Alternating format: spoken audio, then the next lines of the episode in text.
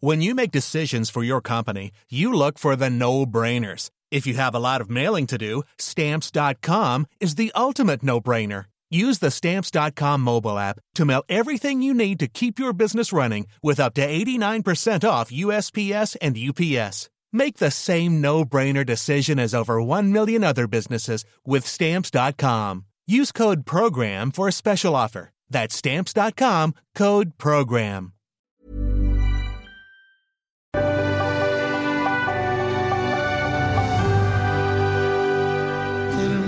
Hermoso cariño, hermoso cariño. Y estoy como un niño con nuevo juguete,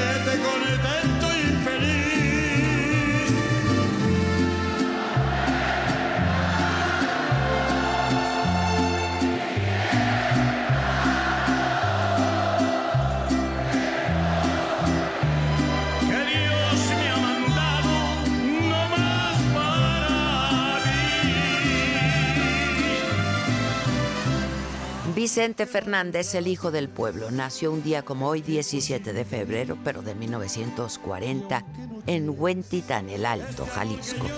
El eterno Chente, uno de los últimos intérpretes de la canción ranchera, empresario, actor y productor discográfico, fue hijo de una familia humilde y desde muy pequeño comenzó a trabajar como albañil, polero, cajero, mesero, lavaplatos para ayudar a que la familia viviera dignamente. Desde los ocho años empezó a tocar la guitarra y a interpretar las canciones de su ídolo Pedro Infante. Quería ser como él, veía todas sus películas y sabía todas sus canciones. Y aquel traidor a quien busca de la racada. Y lo logró. El legendario charro de Huentitán está considerado como el cuarto gallo entre los cantantes de ranchero más grandes de México. Jorge Negrete, Pedro Infante, Javier Solís. Todos ídolos, íconos de México. Pero no le fue fácil entrar al mundo de la música. Aunque había que trabajar para sobrevivir, aprovechaba cualquier oportunidad para presentarse en el escenario o a concursos de aficionado que hubiera. A los 21 años debutó en el programa de televisión La Calandria Musical, donde cantaba entre las mesas del restaurante Amanecer Tapatío. Su primer sueldo como cantante fue de 35 pesos. Esto lo llevó a replantear su futuro profesional, a dejar todo lo que hacía y entonces poder dedicarse a ser cantante y actor. Vino a vivir a la Ciudad de México y actuó con el Mariachi Amanecer, después con el Mariachi Aguilar y Felipe Arriaga. Se presentó en el emblemático Teatro Blanquita. Entró a trabajar en Televisa donde conoció a Raúl Velasco y empezó a ser conocido por el público. Acá entre nos, siempre te voy a recordar. Su carrera despegó definitivamente cuando la compañía discográfica CBS le ofreció un contrato y grabó su primer álbum, El fabuloso Vicente Fernández, en 1965. El éxito vino en 1972 con Arriba Huentitán, que incluía el más universal de sus grandes éxitos, Volver, Volver. Casi un himno con el que rompió todos los récords de ventas en Hispanoamérica, España y Estados Unidos. Y volver, volver,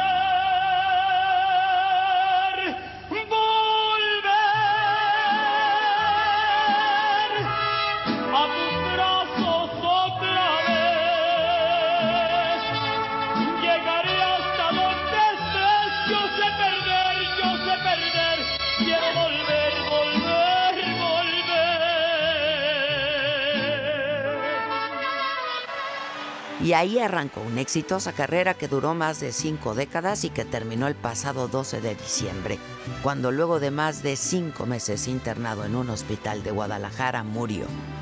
La salud del rey se había visto disminuida por dos batallas contra el cáncer, una embolia pulmonar, afecciones respiratorias y una caída en su rancho. Y precisamente su salud fue tema de conversación en una entrevista entrañable que tuve con él en su rancho Los Tres Potrillos. Cuando me operaron, cuando me dijeron que tenía cáncer en la próstata, lo primero que me dijo el doctor en inglés, Vicente, I have bad news for you. Y le dije, y Cuca, Cuca, luego lo hizo. Y hija, ¿qué te dije, hija? ¿Qué te dije? Sí, está bien, hijo, está bien, perdón, perdón. Y ya le digo, doctor, mira, Mark, tengo 62 años.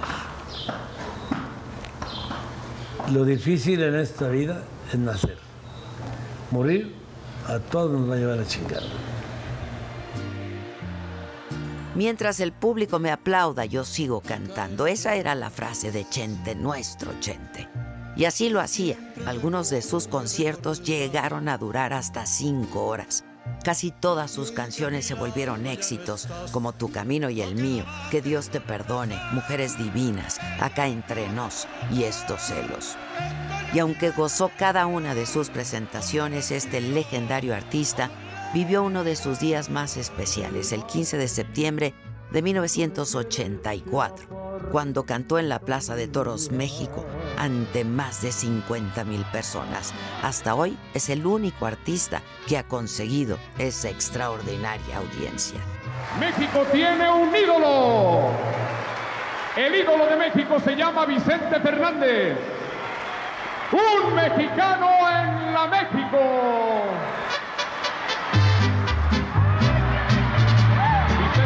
Vicente Fernández. Largo tiempo acariciando este sueño, venir ante su pueblo, nativo de Huentitán, el número uno,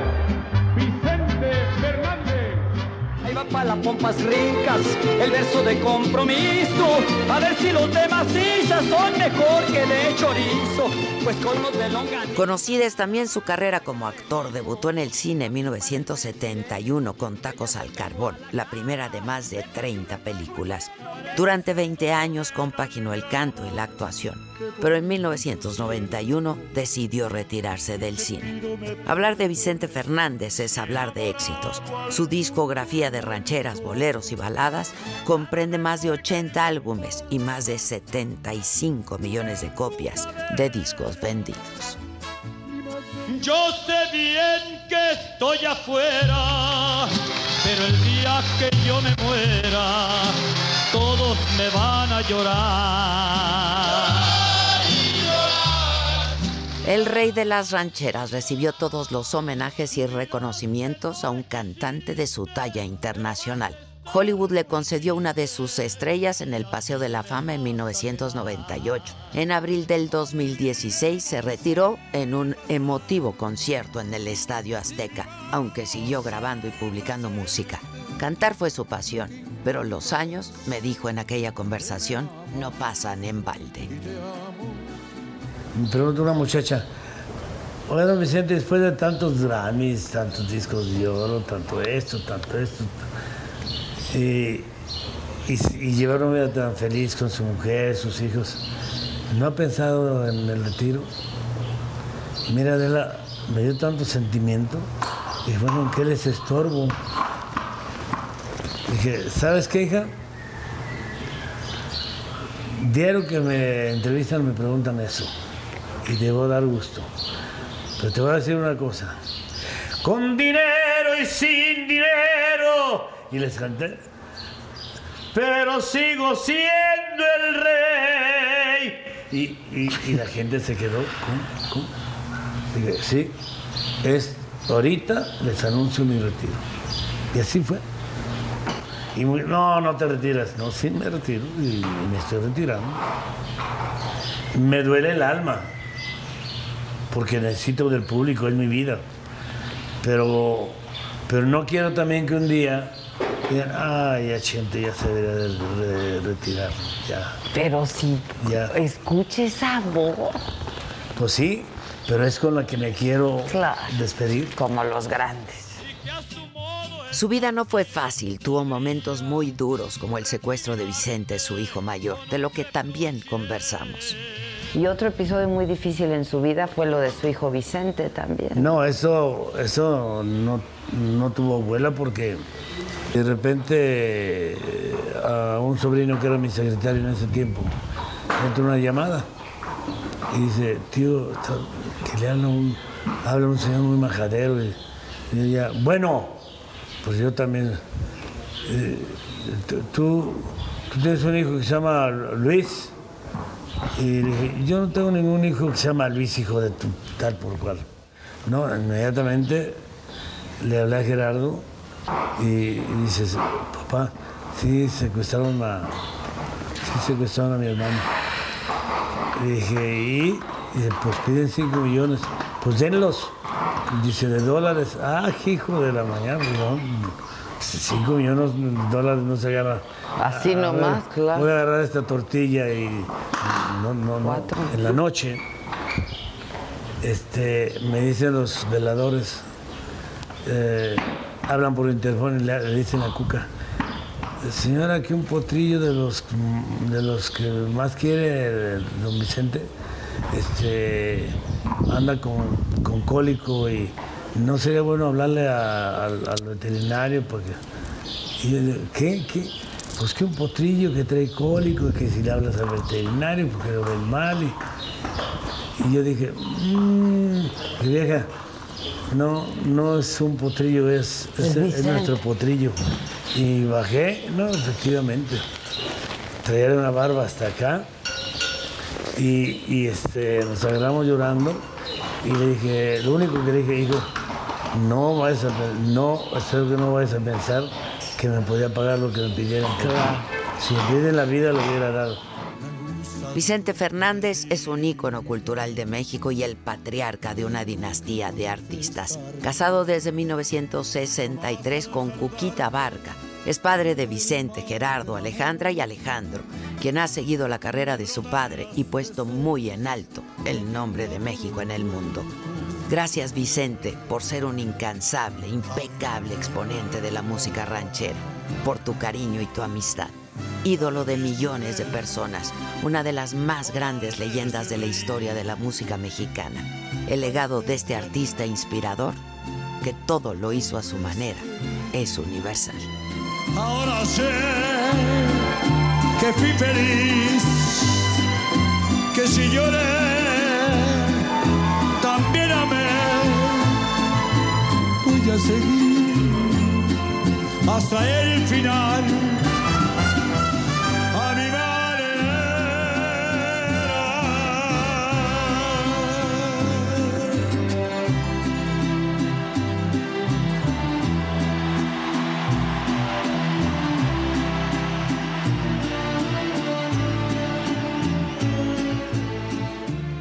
Esto es Me lo dijo Adela. Yo soy Adela Micha. Y ya comenzamos.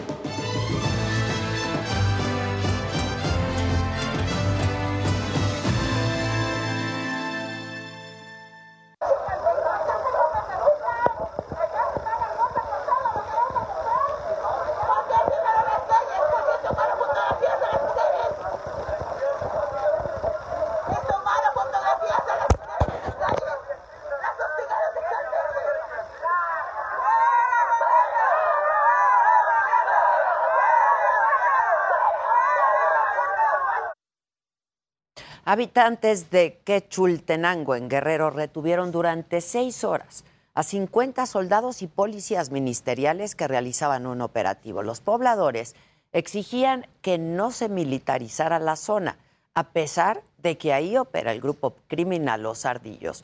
Los elementos de seguridad fueron liberados después de las 11 de la noche, luego de una negociación entre habitantes y autoridades.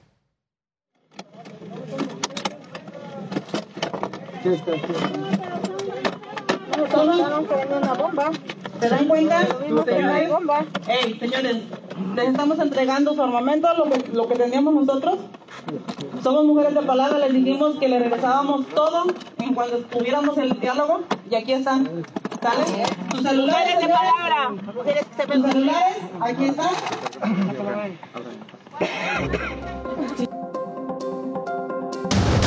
El INAI rechaza la petición del presidente. No hará público el salario y las propiedades de Carlos Lorete Mola.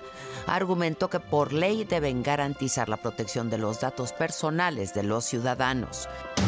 Es necesario tener mecanismos eficaces para proteger a los periodistas, afirma el ministro presidente de la Corte, Arturo Saldívar. Las y los periodistas son parte esencial y fundamental de la democracia. Nueva confrontación entre el INE y Morena. El instituto ordena a los gobernadores morenistas quitar sus publicaciones en favor del presidente. El líder nacional de Moreno, Mario Delgado, asegura que el INE tiene miedo a la democracia y censura la libertad de expresión. La jefa de gobierno de la ciudad, Claudia Sheinbaum, respalda la reforma eléctrica presidencial. Dice que la iniciativa garantizará la transición energética en México. Acaba con los abusos, con el saqueo y garantiza la energía eléctrica y el Internet para el bienestar de las presentes y futuras generaciones. Trasladan a más de 30 familias mexicanas al sur de Ucrania para garantizar su seguridad ante una posible guerra. La Cancillería los apoya con hospedaje, comida y transporte. El Congreso de la Ciudad de México prohíbe utilizar nalgadas u otro tipo de golpes para castigar a los niños. Hola, ¿qué tal? Muy buenos días. Los saludo con un enorme gusto y recordando a Vicente Fernández. Hoy, eh, que es ya jueves, jueves 17 de febrero. La madrugada del miércoles, un comando del crimen organizado entró a la ciudad de Caborca, en Sonora. Asesinaron y secuestraron a varias personas. Hasta este momento no hay detenidos. Se hablaba de tres detenidos inicialmente, están por confirmarlo, pero la información es de nuestro corresponsal Gerardo Moreno.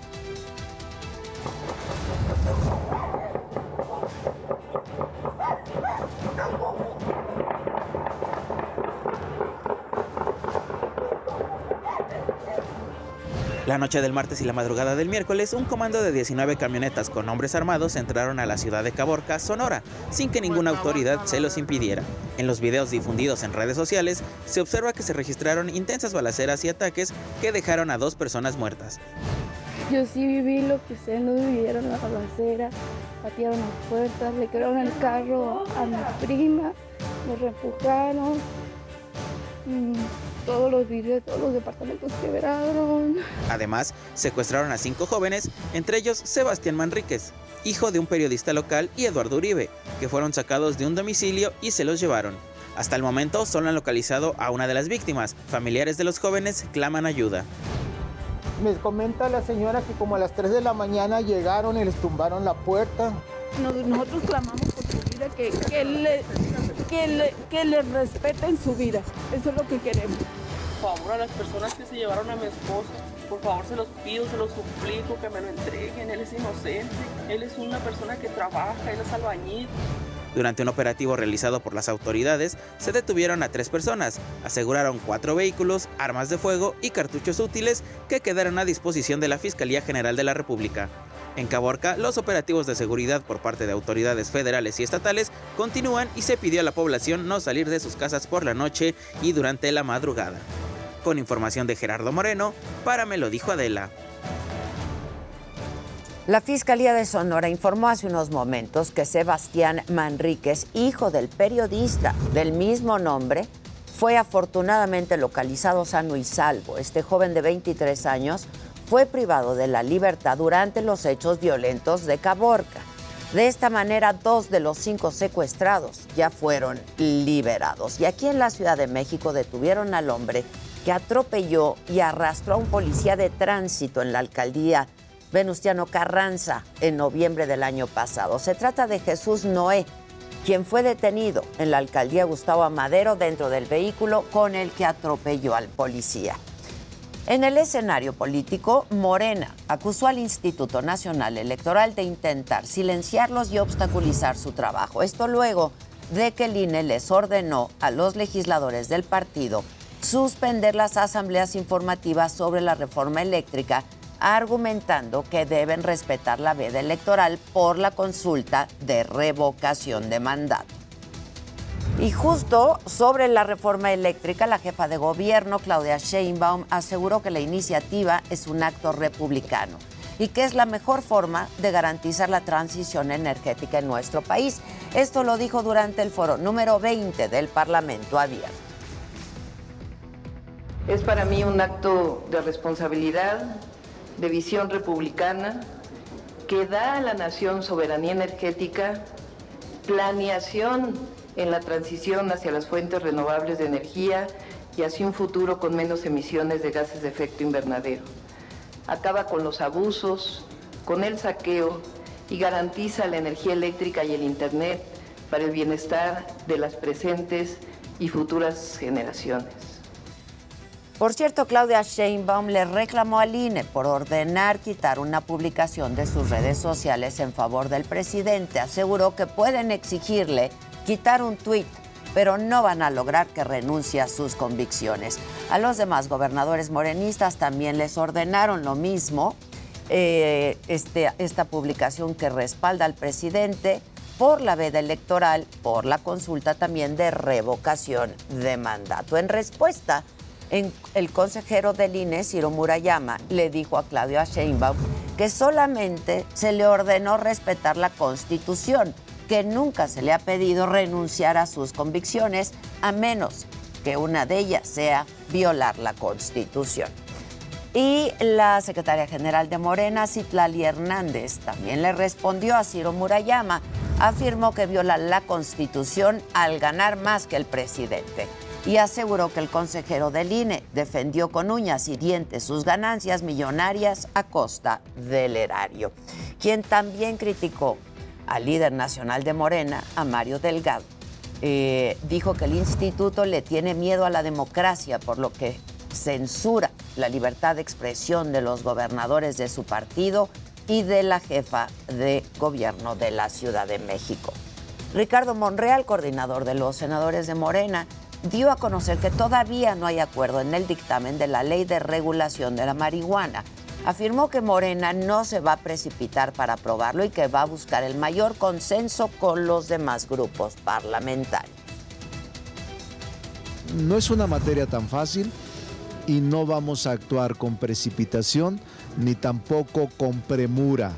Eh, vamos a lograr el consenso como hemos hecho con las demás leyes y reformas constitucionales. No hay que desesperarse, el diálogo, el diálogo y el acuerdo deben de prevalecer en el Senado de la República. Además, Ricardo Monreal habló de las agresiones a periodistas y descalificaciones por parte del presidente López Obrador. Creo que la libertad de expresión es un fin último del Estado, es un fin eh, que debe privilegiarse para el Estado mexicano, no solo para proteger la vida de los comunicadores, sino para proteger también la vida de los eh, que se dedican a la información. Quien también se solidarizó con los periodistas fue el ministro presidente de la Suprema Corte, Arturo Saldívar. Aseguró que la violencia contra los comunicadores se arrastra desde otros sexenios, por lo que dijo que es necesario tener mecanismos de protección eficaces. En una democracia la labor de las y los periodistas es esencial. Informar a la población de todo lo que sucede, generar un debate robusto e informado es fundamental para que las libertades puedan ejercerse. Por ello, las y los periodistas son parte esencial y fundamental de la democracia. Sin ustedes no hay democracia. El INAI no hará público el salario y los bienes del periodista Carlos Loret como lo pidió el presidente López Obrador. El instituto argumentó que por ley están obligados a garantizar la protección de los datos personales de todos los ciudadanos. El Instituto Nacional de Transparencia, Acceso a la Información, respondió al presidente de la República, Andrés Manuel López Obrador, que los servidores públicos, por ley, están obligados a garantizar la protección de los datos personales. En referencia a su petición consistente en que este instituto lleve a cabo una investigación para hacer públicas las percepciones, los bienes y el origen de la riqueza que posee el señor Carlos Doré de Mola, socios y familiares, se le informa que el INAI no cuenta con facultades constitucionales ni legales para realizar investigaciones como la solicitada. Al iniciar la sesión prevista para este miércoles, los comisionados hicieron público el oficio con el que dan respuesta a las peticiones que hiciera hace un par de días el presidente de la República, en el sentido que, si como ciudadano podría dar a conocer facturas, comprobantes y documentación de otra persona.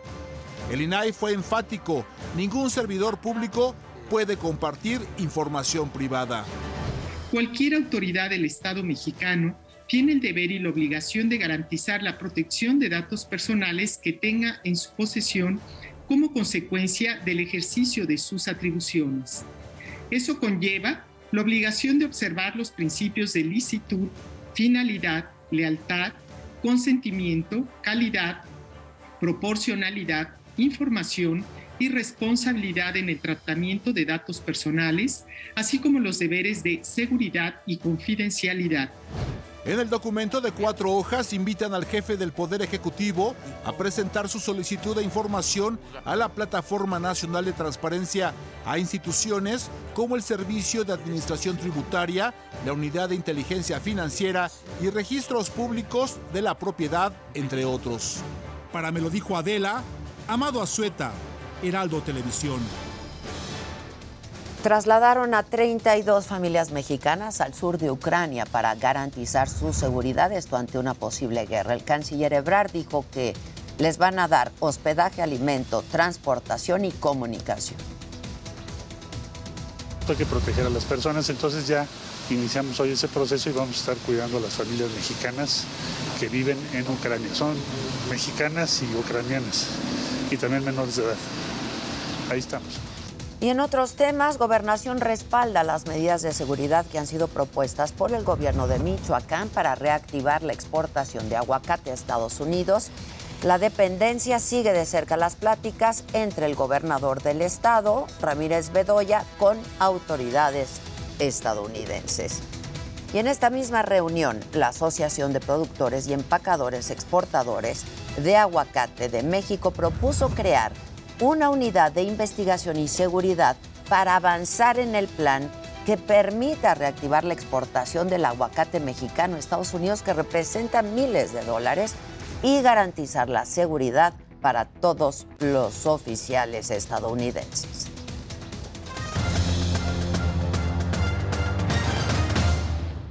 Ade, muy buenos días, qué gusto saludarte. Bueno, pues ayer los campeones de la NFL, los Rams, tuvieron su desfile donde presumieron, pues, el trofeo Vince Lombardi. Ahí estamos viendo cómo lo alzaban. De hecho, mensajes chistosos en las mismas redes por parte de Tom Brady a Matthew Stafford de que tomara y mezclara agua, eh, que le hiciera caso. También esto es digno de un macabrón y al rato lo vamos a estar platicando, pero es que la CONADE dice que va a mantener la beca a Donovan Carrillo. Hasta marzo. Hasta marzo. O sea que realmente no.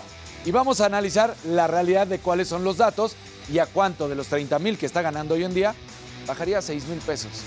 El hombre más importante en los Juegos Olímpicos de invierno, pues así, así se le agradece.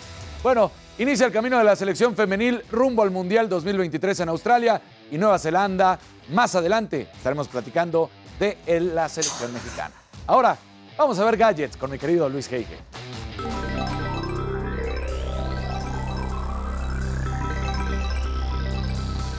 Muy buenos días y bueno, Uber finalmente nos dejará ver un desglose de las calificaciones que pues nos han dejado los conductores. Si bien esto se podía ver antes, ahora vamos a mostrar las calificaciones que tuviste con una, cinco, etcétera. Así, vamos a ver qué nos pusieron. Por otro lado, Banjico adelantó más sus planes para el peso digital y es que directivos de la eh, institución dijeron que utilizarán el sistema SPAY para construir una moneda digital que llegará en el 2024. Finalmente, la gente de TikTok dio un seminario donde compartió algunos consejos para tener éxito en la plataforma. Mencionan que es la más descargada a nivel mundial. Y bueno, más adelante les voy a compartir estos, estos tips. Pero bueno, estimado Jimmy, ¿tú a quién traes? Entre piernas.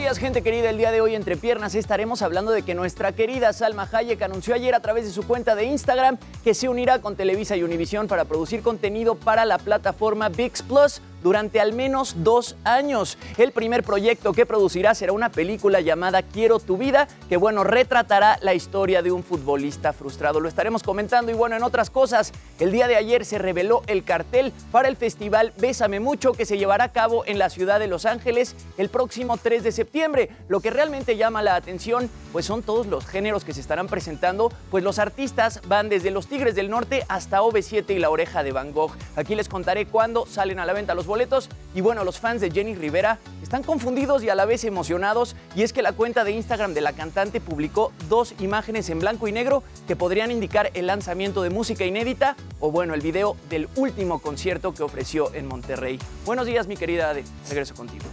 Muy buenos días a todos. Vamos a hacer una pausa, pero regresamos rapidísimo con más detalles de los deportes, espectáculos, tecnología y, por supuesto, lo macabrón aquí al volver.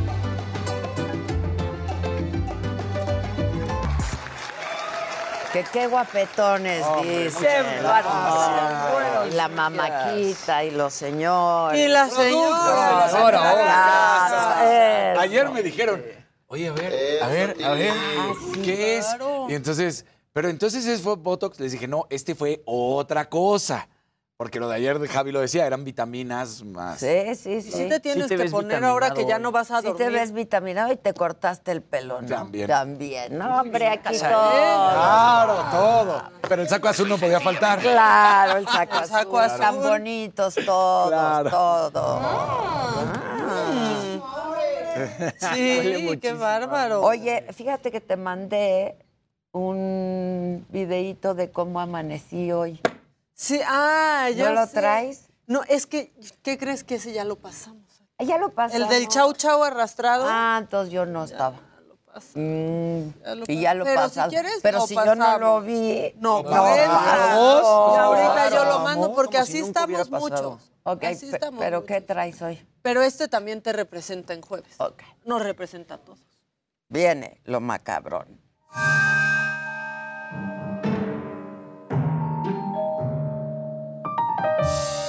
Porque siempre hay representación en este programa, siempre hay representación y así andamos algunos quedándonos como diputado en sesión.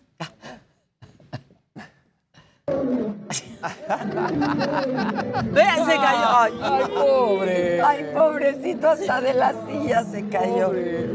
Y se soba Ay. la. O sea, pues así, ¿ves? Sí hay representación. Sí, sin duda. Sí. Y este niño, pues, está asustando muchísimo a su mamá y a la red. Pido discreción. Ay, sí.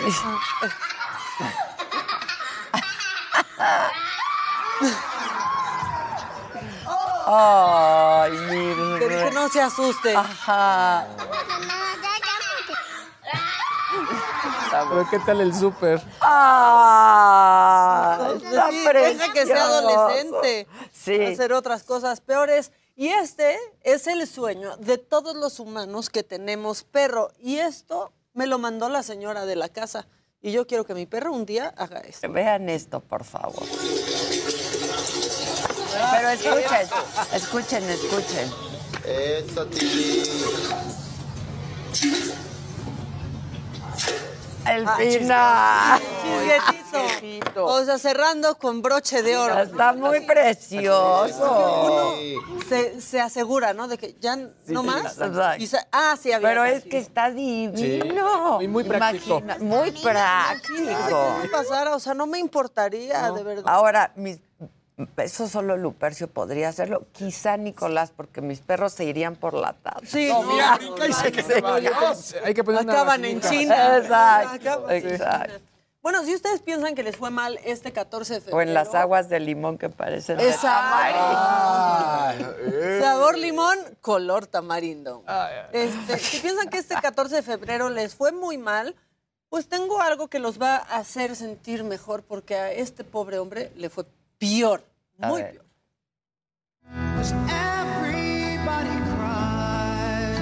Los tulipanes. Ay.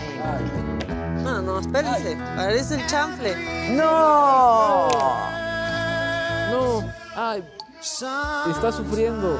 Pues sí. Se agarró la cara. Sí. Esos son mensajes del más allá, algo. No tenía que llegar a Sí, híjole. Tal vez este hombre pidió una señal. Exacto. Sí, ya, ya. No, ¿y qué se queda ahí como? ¿Qué voy a hacer? Parado como de, esto no me está Se pasando a mí. salieron las O sea, esto no me está pasando a mí. No, no reaccionó a la violencia, ya sabes que también luego de la desesperación. claro, ¿no? barbaridad. Ya hubiera estrellado Sí, todo. claro, claro. Y este, este es para cerrar con broche de oro este macabrón, porque si lo corren en Azteca, Jalisco, ojalá que en Televisa sí lo contraten, porque vean lo que hizo al aire en Azteca. ¿Quién? A Esta ver. locación que armó la producción se ve excelente, así que les mando un abrazo a todos, incluyéndote a ti. Y te saludo desde las afueras de nuestros estudios en Televisa. Jalisco. ¡No!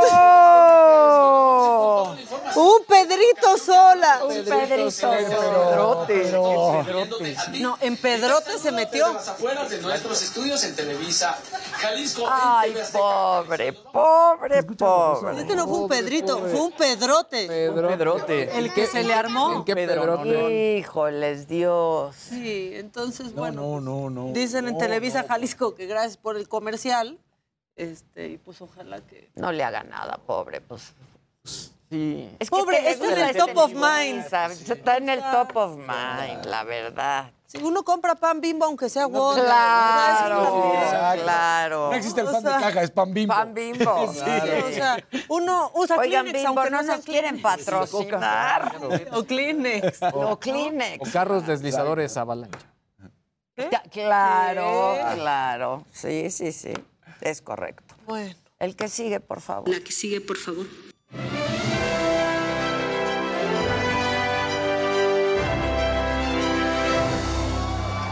Días, gente querida. Buenos días, Luisito. Buenos días, Dani. Buenos días, Maquita. Mi niño bonita. bonito. Peludito. peludito, peludito. Oigan, bueno, ayer Luis nos contaba eh, pues, de esta nueva apuesta de Televisa y Univisión, ¿no? Este servicio de streaming que se llamará VIX Plus y que, bueno, va a ofrecer horas de contenido, creo que 50 mil horas de contenido diferente.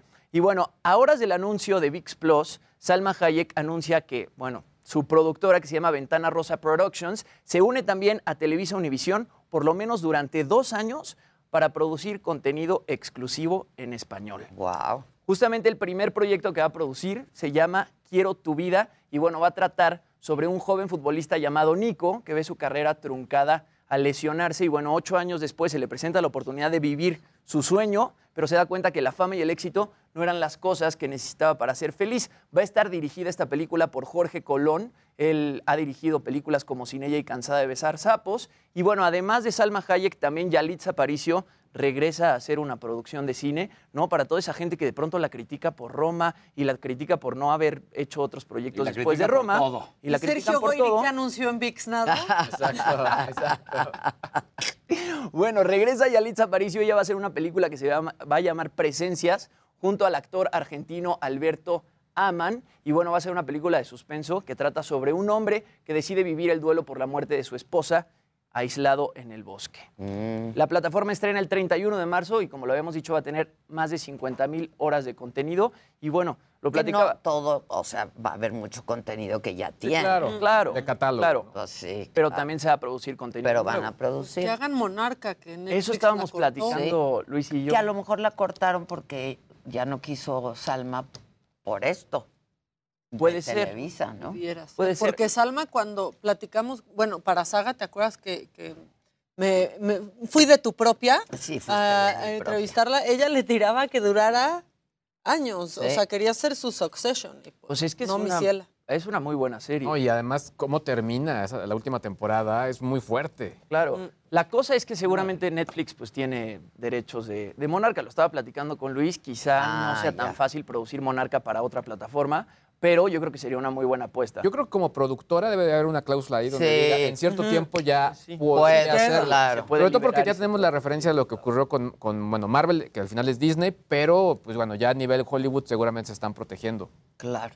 Pues veremos qué pasa. Y bueno, en otras cosas, los fans de Jenny Rivera están muy sorprendidos, mi querida Ade, porque la cuenta de Instagram de la diva de la banda, bueno, pues presentó actividad en las últimas horas. Primero se eliminaron todas las publicaciones que tenía y se publicaron estas dos fotos, las dos en blanco y negro. Una nada más dice 2022 y en la otra es esta foto de Jenny Rivera en blanco y negro volteando hacia arriba. Y bueno, el vestido que trae Jenny ahí es muy similar a uno que usó en el Gibson Amphitheater el 7 de septiembre de 2012. Y bueno, la gente decía, ¿qué onda con Jenny Rivera? ¿Cómo están reapareciendo estas fotos? ¿Qué está pasando? Algunas personas en Twitter pues, están ahí como conspiranoicas diciendo que quizá no se murió, que quizá nada más fingió su muerte, etcétera. no, que obviamente no, eso es falso, claro. pero así lo estaban manejando en redes sociales. Obviamente, pues se viene el estreno, yo creo, de música inédita o quizá van a sacar un video del último concierto que ofreció en Monterrey. Ella, pues tenemos que recordar que fallece el 9 de diciembre de 2012 a los 42 años, justamente por el desplome de un Learjet que la estaba trasladando de Monterrey, en donde dio ese concierto que probablemente vaya a estrenar video hacia Toluca. A mí Juan, su hermano en la saga, cuando fue a la saga nos dijo que había encontrado mucho material inédito de Exacto. Entonces, muy probablemente... Seguramente vayan a estrenar eso. Seguramente vayan a estrenar eso. Y bueno, para todos los paisanos que nos ven desde Los Ángeles, porque mucha gente nos ve desde Estados Unidos, hay un festival que se llama Bésame Mucho. Ayer eh, lanzaron el line-up, lanzaron el cartel, va a ser el 3 de septiembre en el Dodger Stadium. Y la verdad es que tiene un line-up bien, bien variado, perdón, para toda la gente que está en Los Ángeles. Está muy Thermomix, como diría mi querida Maca. Están por ahí Los Ángeles Azules, El Recodo, Los Tigres del Norte, No, Tacuba, ve el cartel, o sea, Zoe, está- Caifanes, OV7, Fey, La Oreja de Van Gogh. O sea. Chile Mole, Está el todo Molotov, mundo. El Tri. Los Askis. Hay que Los- los Askis. La oreja de Bronco, bronco. Yo cuando vi eso pensé que era un fake news. O Yo sea, también. Dije, ¿qué? ¿Esto es Guau. real? Y aparte te O sea, imaginarías. enseñándole Mago al de 90s Pop. Tour cómo Va a estar el Tri también. Directo, banda macho. Julieta Venegas. La Santanera, la Dinamita. Juanes, Zoé. No, Hay que ir a- a- hijo. a ¿Cuándo es eso? Es 3 de septiembre. 3 de septiembre y uno se imaginaría que es un festival qué de varios cae? días. ¿En qué Sí, ya estoy viendo, ¿En ya estoy cae? viendo. Ahorita te digo, pero uno se imaginaría que es un festival de varios días. No. Es, todo se va a vivir en un mismo día. Empieza a las 11 de la mañana, Es termina a las sábado. 11 de la Sábado, ya, vamos. Viernes. Vamos. Saliendo de aquí, Sí, vámonos. Vamos a transmitir para allá. Pues mira, no Es sé si a semana, manito, Sí, mira. ya. Solo Bueno, queremos ir al concierto. Sí, al concierto. Bueno, Nos regresamos en el Red Eye. Exacto. La doctora sí me dijo que hay que ir. Hay es que que claro que hay que ¿Vas ir. Directo en el surreal Chavorruqués. ese Directo a la cartel. O sea, NEC. Yo no sabía que seguía vivo. Está increíble. Está Todo buenísimo. un día. Todo un día. a- ¿Empieza a qué Empieza hora? 11 de la mañana, termina 11 de la noche. Los boletos van desde los 190 Entras y te por dan tu todo, Por las bandas, yo creo que hasta se van a colgar, ¿eh? Porque la cantidad de nombres que están ahí en ese Está cartel. está Todos cañón. confirmados. Todos confirmados. Los, la venta de boletos empieza el 18 de febrero, que es mañana a las 10 de la mañana. Y bueno, seguramente van a volar los boletos, así que se pueden registrar para la preventa en bésamemuchofestival.com. Ya está. Está increíble. Yo Está voy a ir. Vamos a ir. Vamos. Sí. ¿no? Vamos. Hay que ir. Hay que ir. Ya estás. ¿Qué día? Repite. Sábado 3 de Sábado septiembre. 3 de septiembre. ¿Tres o tres? Tres. Tres. Es sábado. Su. Dejas a la bendición encargada. Sí, Su- sí, porque la bendición. Susan, hay que pedir boleto de avión, o sea, comprar. Sí. Órale. ¿Te emocionaste? Pues cómo ¿Cómo no, güey. Los Sí, Tigres vámonos, del vámonos. Norte, Los Ángeles Azules, el Recodo, pero, Banda machos. pero el Tri, pero Banda Machos, pero la Sonora. Y en el No. Dodger Stadium. Y los bien, revividos, o sea, elefante, NEC. ¡Elefante! A mí me gusta ver a los que Claro. vuelven Mucho a la San vida. Lázaro ahí. Muy bien, el que sigue, por favor. La que sigue, por favor. Muchas bandas no llegan. Vámonos rápido con la info. Ade, ¿cómo estás? Qué gusto, porque quiero llegar a la de Donovan Carrillo, pero bueno, vamos a darle también el reconocimiento. Los Rams tuvieron su festejo, ahí estuvieron. Eh, parte importante del festejo hace un tweet Tom Brady, porque pues salen todos con sus puros, todos con sus tragos. De repente se ve a Matthew Stafford, el coreback, a echarse una botella tal cual entera de, de un vinillo por ahí. Y bueno, pues resulta que, que Tom Brady le escribe, confía en mí, compártelo y mézclalo con agua porque recordaremos la imagen del año pasado cuando Tom Brady avienta el trofeo, el Vince Lombardi, de barco a barco. Entonces le dice así como, tú hazme caso y échale agüita a tus tragos, Sí, ¿no? claro. Entonces, pues muy divertido y eh, con esto también ya queda definido cómo va a ser el draft de este año, que, son para, que es para el 28 de abril, 28, 29 y 30 de abril. Y el número uno es para los Jaguares de Jacksonville, que recordemos, aquí es donde se elige a los jugadores que vienen de colegial. Y bueno, también se anuncia que el entrenador de los Bengalís, el equipo que perdió el Super Bowl, mantiene, se mantiene en el contrato, ya extendió hasta el 2026. Y ahora sí, todo el mundo empezaba a decir, no, hombre, ¿qué va a pasar con la beca de Donovan Carrillo? ¿Qué es lo que va a suceder después de su participación en Beijing, que lo hizo espectacular? Ana Guevara sale a decir, no, espérense, espérense. Del 28 al 29 de marzo viene el Mundial que se va a hacer todavía en Montpellier, en Francia, del 21 al 27. Entonces, hasta que no termine ahí, no podemos decir cómo va a ser la reducción, pero sí va a haber una reducción. Él gana en estos momentos 30 mil pesos. Y estas son las palabras... Al mes. al mes. Estas son las palabras textuales de Ana Guevara. A Donovan le aplicamos el mismo criterio que se hizo con los Olímpicos para Tokio. Él actualmente recibe un monto de 30 mil pesos. Hay que aclarar que el calendario de invierno no es el mismo que los deportes de verano y Donovan todavía tiene el Mundial, por lo que tendremos que esperar a que concluya este proceso. Sin embargo, dentro de lo que son los estatutos y los nuevos tabuladores para los atletas, los lugares obtenidos en, en los Juegos dictaminan cuánto vas a ganar. Si quedas en una medalla de oro, ganas 55 mil pesos ahora. En una de plata, 52. En una de bronce, tre- 50 mil. Cuartos lugares, que fueron los que tuvimos al por mayor, que ni siquiera fueron tantos, pero los, casi todos fueron cuartos lugares, 41 mil pesos. Y de ahí vas bajando 38, 36, hasta el lugar 16 que gana 9 mil pesos. Bajo este criterio, Donovan quedó en la posición número 22, fuera de los primeros 20.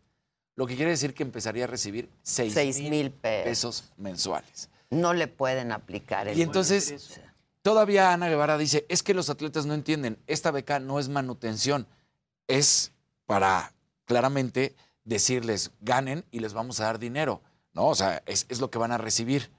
Entonces tú dices, sí, estaría de acuerdo en ese comentario si le dieras a los atletas todo lo que necesitan Claro, para ser favor. atletas de primer nivel.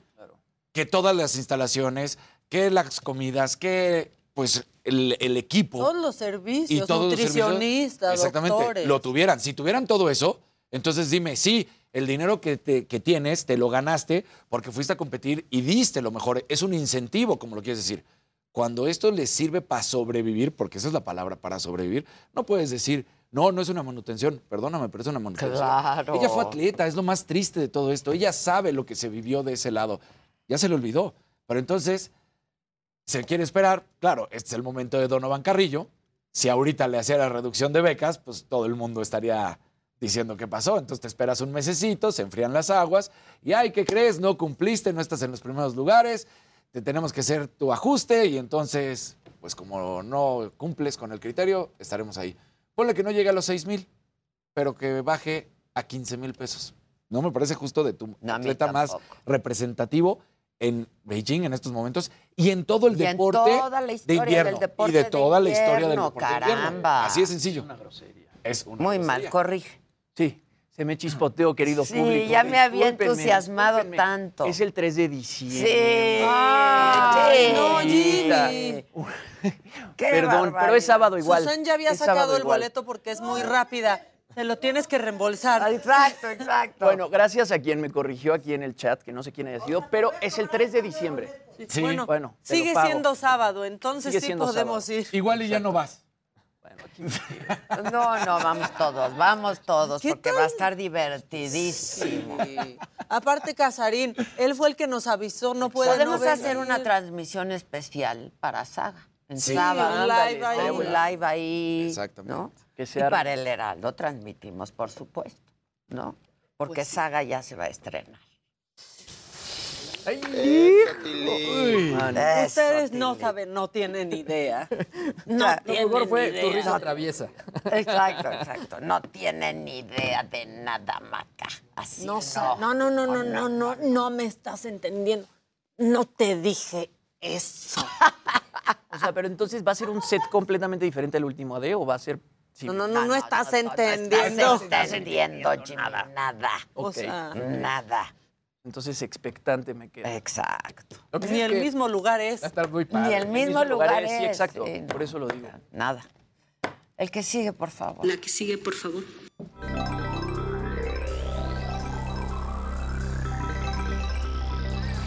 Gente bonita, muy buenos días, ¿cómo están? ¡Bravo! ¡Bravo! Ya, jueves. Jueves. Híjole, Jueves. me, me Ahora costó sí, esta, esta semana, no sé por qué, pero me ¿Por costó qué a mucho. todos, eh? No sé qué tal que es cortito lento, febrero, ¿no? pero. Esta el- semana fue un... No. El tráfico. No, no, no, Subió no. mucho el tráfico. Está abriendo la página web. Mira, ah, bueno. Ah, bueno. Ah, bueno. Tú entrando a. Pornhub al aire, Oigan, serio. bueno, no, esto puede ser buena o mala noticia, pero está interesante nada más para alimentar el, el morbo. Y es que Uber ya abrió las calificaciones que nos ponen los conductores a nosotros como usuarios. Ya teníamos el número, podíamos ver cuál era nuestro promedio, pero ahora podemos ver cuántas estrellas nos dieron o, cuántas veces nos pusieron una, dos, tres, cuatro, cinco estrellas. Está interesante. eh, la verdad es que sí veo muchos promedios y en general nos califican bien. Pero digo, yo a mí he recibido creo que más de 500 calificaciones y de estas, 15 han sido de una estrella.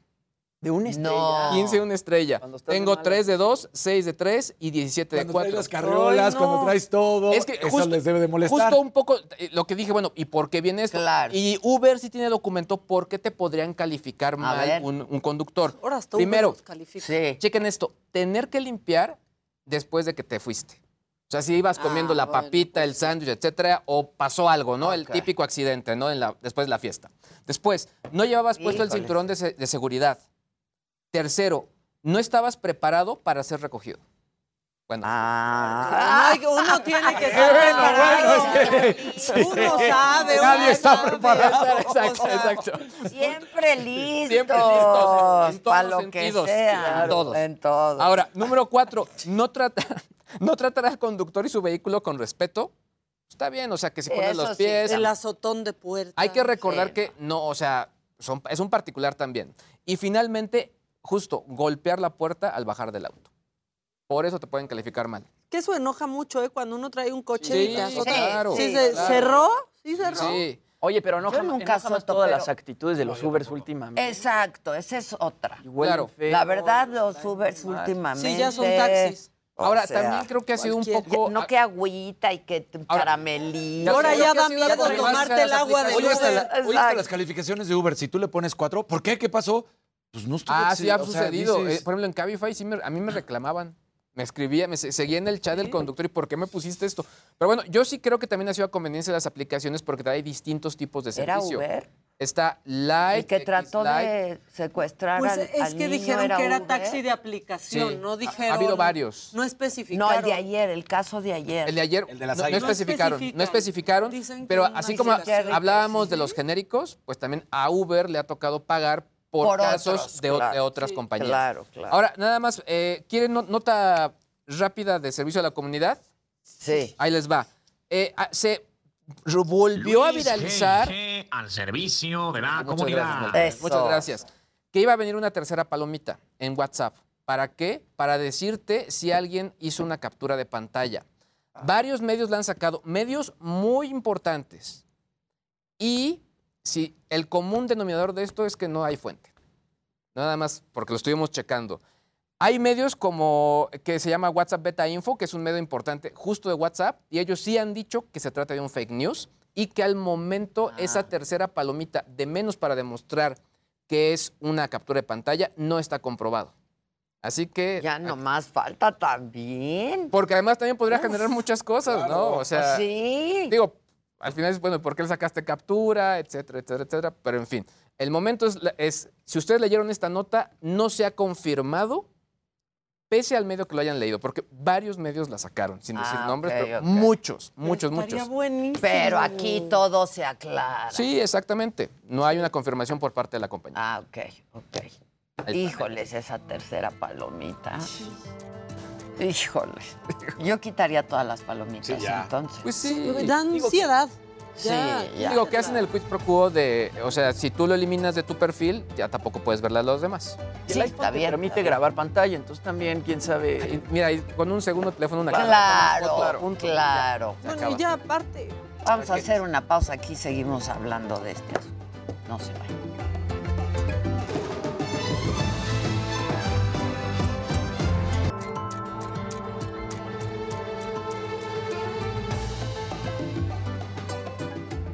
La relación que el presidente López Obrador tiene con los organismos autónomos es caótica por decirlo menos, porque unas veces los desprecia, otras exhibe su absoluto desconocimiento sobre sus labores e incluso les pide actuar en contra de la ley. Así ha pasado en los últimos días con el Instituto Nacional de Transparencia, Acceso a la Información y Protección de Datos Personales, el INAI. El viernes pasado, cuando el presidente dio a conocer los presuntos ingresos de Carlos Loret de Mola, dijo que pediría al INAI la verificación de esta información y a la vez refrendó su desdén por el organismo. Nada más voy a solicitarle para darle trabajo también al Instituto de la Transparencia, que cobran y no hacen mucho, que digamos, porque fueron de estos aparatos que crearon para simular de que se combatía la corrupción. Ya saben que yo tengo diferencias también con ellos, ¿no? Y el martes, el presidente formalizó su petición al INAI y lo hizo a través de una carta.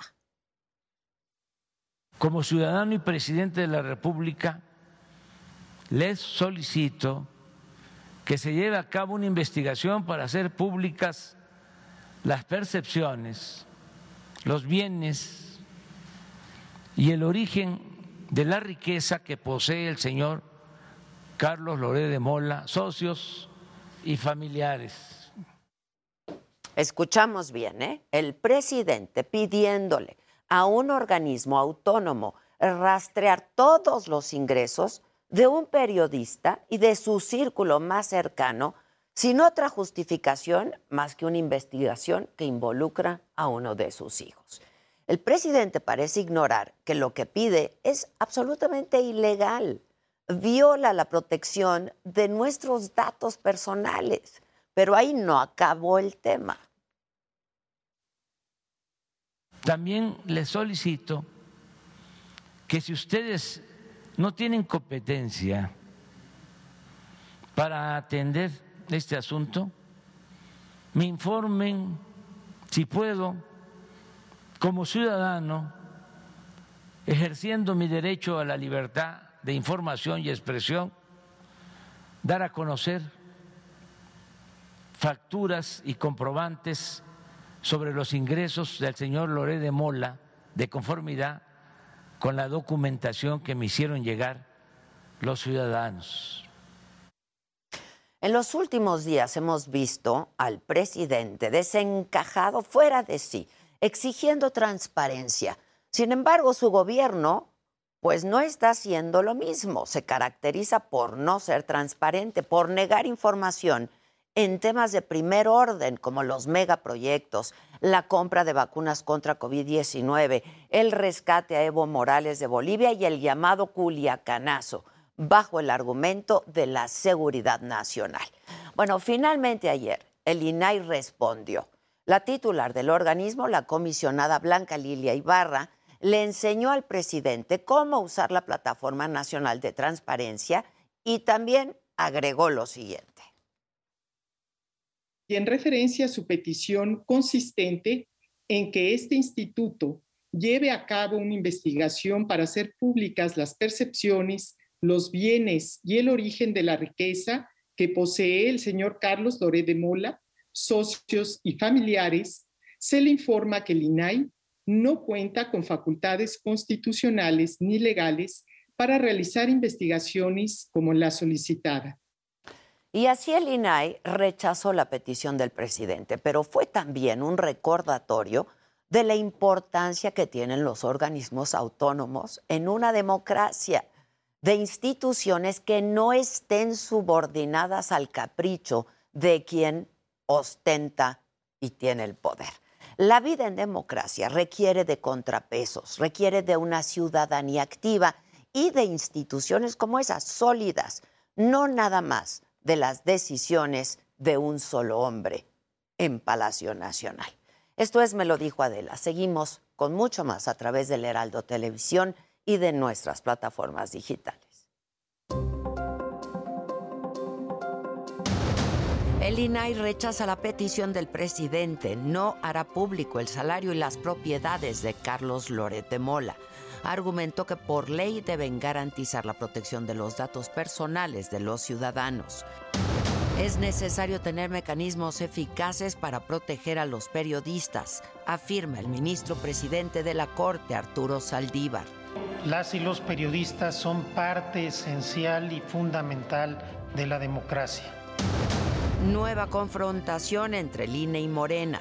El instituto ordena a los gobernadores morenistas quitar sus publicaciones en favor del presidente. El líder nacional de Moreno, Mario Delgado, asegura que el INE tiene miedo a la democracia y censura la libertad de expresión. La jefa de gobierno de la ciudad, Claudia Sheinbaum, respalda la reforma eléctrica presidencial. Dice que la iniciativa garantizará la transición energética en México. Acaba con los abusos, con el saqueo y garantiza la energía eléctrica y el Internet para el bienestar de las presentes y futuras generaciones. Trasladan a más de 30 familias mexicanas al sur de Ucrania para garantizar su seguridad ante una posible guerra. La Cancillería los apoya con hospedaje, comida y transporte. Hay que proteger a las personas, entonces ya iniciamos hoy ese proceso y vamos a estar cuidando a las familias mexicanas que viven en Ucrania. El Congreso de la Ciudad de México prohíbe utilizar nalgadas u otro tipo de golpes para castigar a los niños. Y en información internacional, esta mañana se reportaron bombardeos al este de Ucrania, en Donbass. Según la agencia de noticias Reuters, los rebeldes respaldados por Rusia y las fuerzas ucranianas intercambiaron acusaciones de, de que cada uno había disparado a través de la línea de alto el fuego. Estos bombardeos se dan luego de que los países occidentales advirtieron sobre la posibilidad de una invasión rusa. Los bombardeos se registraron principalmente en Gorlovka, Donetsk, Lugansk y Brianka, que son las ciudades fronterizas con Rusia. Incluso un jardín de niños fue dañado por un misil. Y esta mañana también el gobierno de Reino Unido autorizó la extradición de Karime Macías a México. La ex esposa de Javier Duarte está acusada de desviar 100 millones de pesos cuando era la directora del DIF veracruzano. La Corte de Londres afirmó que hay pruebas suficientes para entregar a Macías a las autoridades mexicanas. Sin embargo, la decisión final será de la ministra del Interior, Priti Patel. En el 2019 perdón, detuvieron a Karime Macías, pero quedó libre bajo fianza. El diario español El País reveló esta mañana un video del asesinato del periodista Roberto Toledo, ocurrido el 31 de enero en Zitácuaro, Michoacán. Era la una de la tarde. Tres sicarios llegaron a la oficina del reportero en motocicleta. Toledo regresaba como parte de su rutina diaria de comprar en la tienda de la esquina un refresco y dulces. Dos de los agresores se acercaron a Toledo, incluso intercambiaron algunas palabras el periodista abrió la puerta, entró a las oficinas donde trabajaba. Los dos agresores esperaron unos momentos y fueron detrás de él. Y segundos después salieron los dos hombres armados. En ese momento ya había sido asesinado el cuarto periodista en lo que va de este año en México.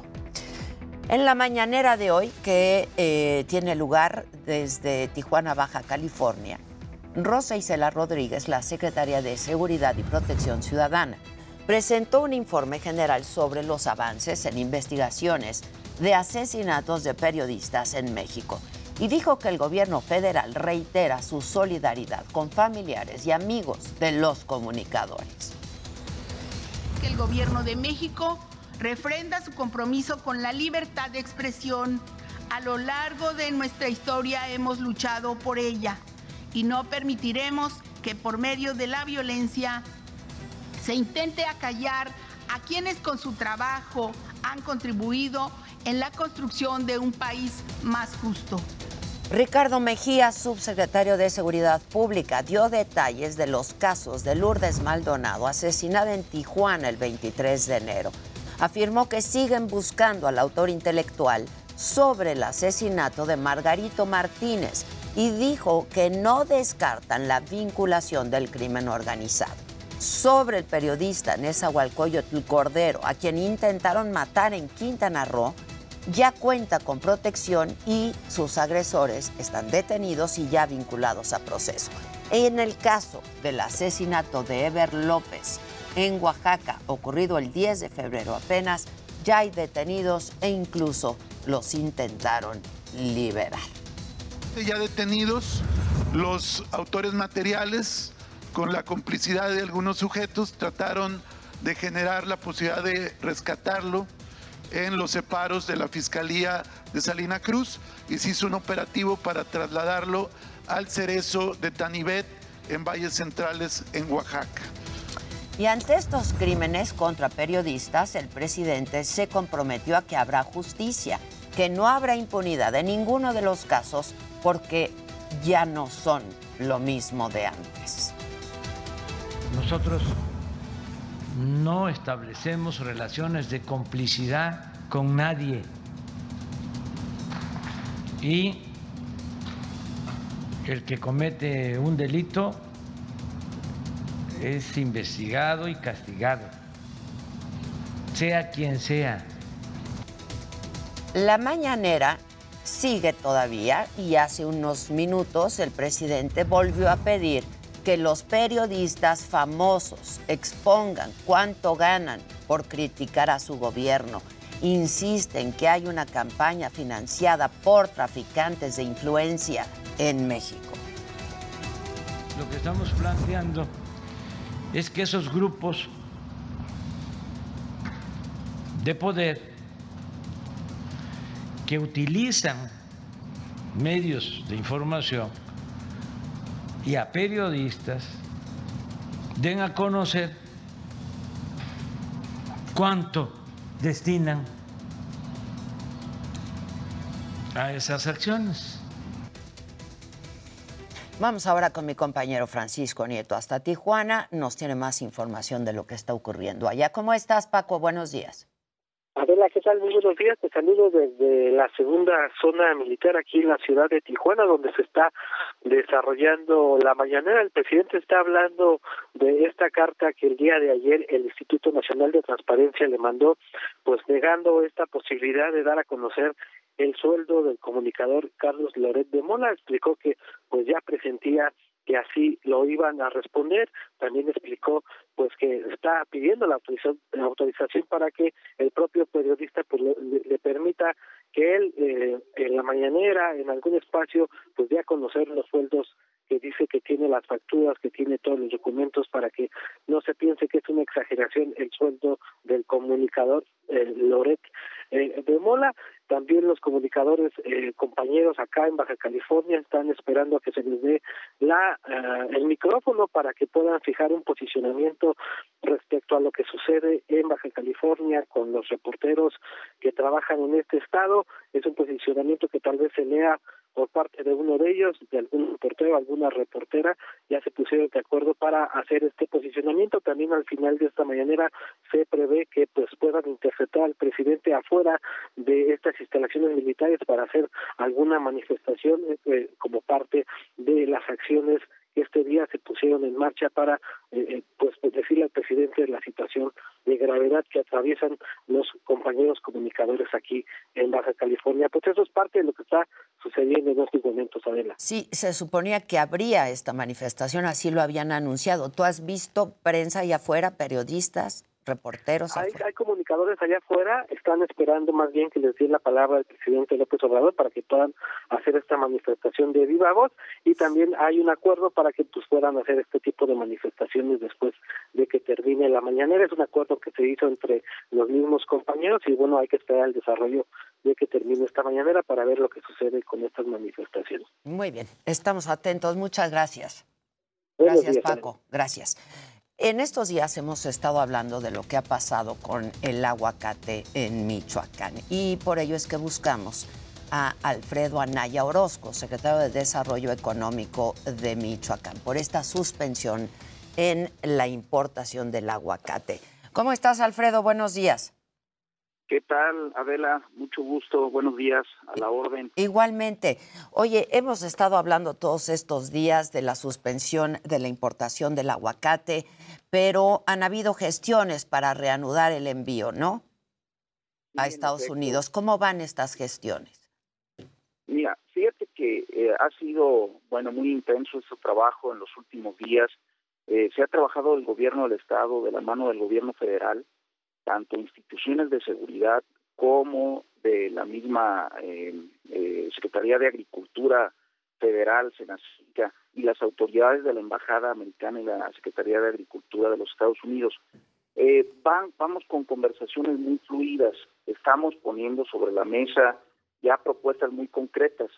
el día de ayer estuvimos en Uruapan, fue una reunión muy intensa, en donde hicimos propuestas claras, en donde su, su obviamente inquietud principal es la seguridad de sus supervisores y les hicimos una propuesta donde también está incluida eh, la PEAM, que, que es eh, esta asociación en donde integra a los empacadores y exportadores de aguacate de México, y, y también el gobierno del Estado y las autoridades federales. Entonces, vamos, vamos bien, creemos que bien, pero esperamos respuestas de Washington. Ya.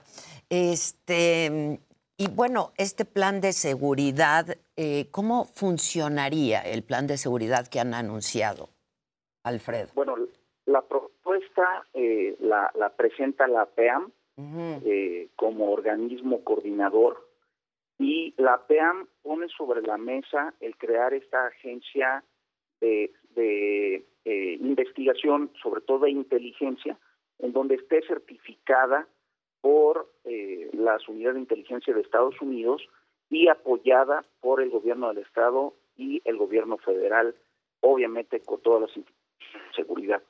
No nomás de reacción, sino de prevención sobre todo. Sin duda, sin duda. A propósito, ¿qué saben ustedes de esta amenaza eh, que recibió el inspector estadounidense, esta amenaza vía telefónica? Bueno, lo que sabemos, el gobernador ya lo hizo saber públicamente, es que hubo una llamada de amenaza de un penal de Catepec, Estado de México. Eh, esto, bueno, ya se le dio parte a la Fiscalía de Estado de México y la Fiscalía de Michoacán está haciendo investigaciones de la mano del Estado de México. Eh, hasta ahí tenemos la información. Eh, obviamente es algo que inquietó mucho al gobierno de, de los Estados Unidos y bueno, pues eh, estamos en estas conversaciones y esperando resultados de estas investigaciones. Oye, también se habló, eh, y lo, lo, hizo el gobernador, eh, por cierto, em, de esta triangulación de, de, aguacate, que es cuando es un aguacate no michoacano, este, pero empacado con el que sí es michoacano, ¿no? Porque Michoacán finalmente es el único estado que tiene eh, pues este acuerdo con Estados Unidos de importación.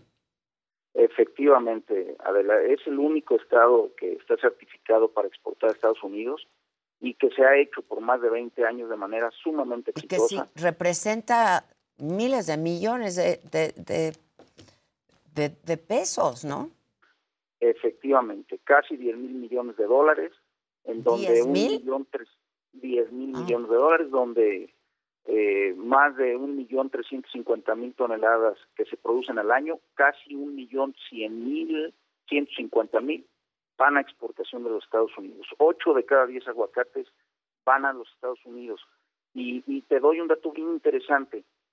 Se ha logrado, en base a campañas de Abocados for México, eh, lograr incrementar el consumo, eh, por ejemplo, del estado de California, de 1.5 kilos que consumía un californiano al año, ahorita per cápita va en 3.5 kilos. Entonces, es un gran consumidor y Michoacán, como el gran exportador y el gran productor del mundo, el número uno del mundo, pues estamos muy interesados en reactivar de la manera más rápida y expedita esta exportación. Pero ¿cuánto tiempo están calculando? Porque también, pues esto impacta a pues todos los agricultores, ¿no? Sí, son más de 300 mil empleos directos e indirectos que incluye la cadena del aguacate y definitivamente pues eh, queremos respuestas lo más rápido posible.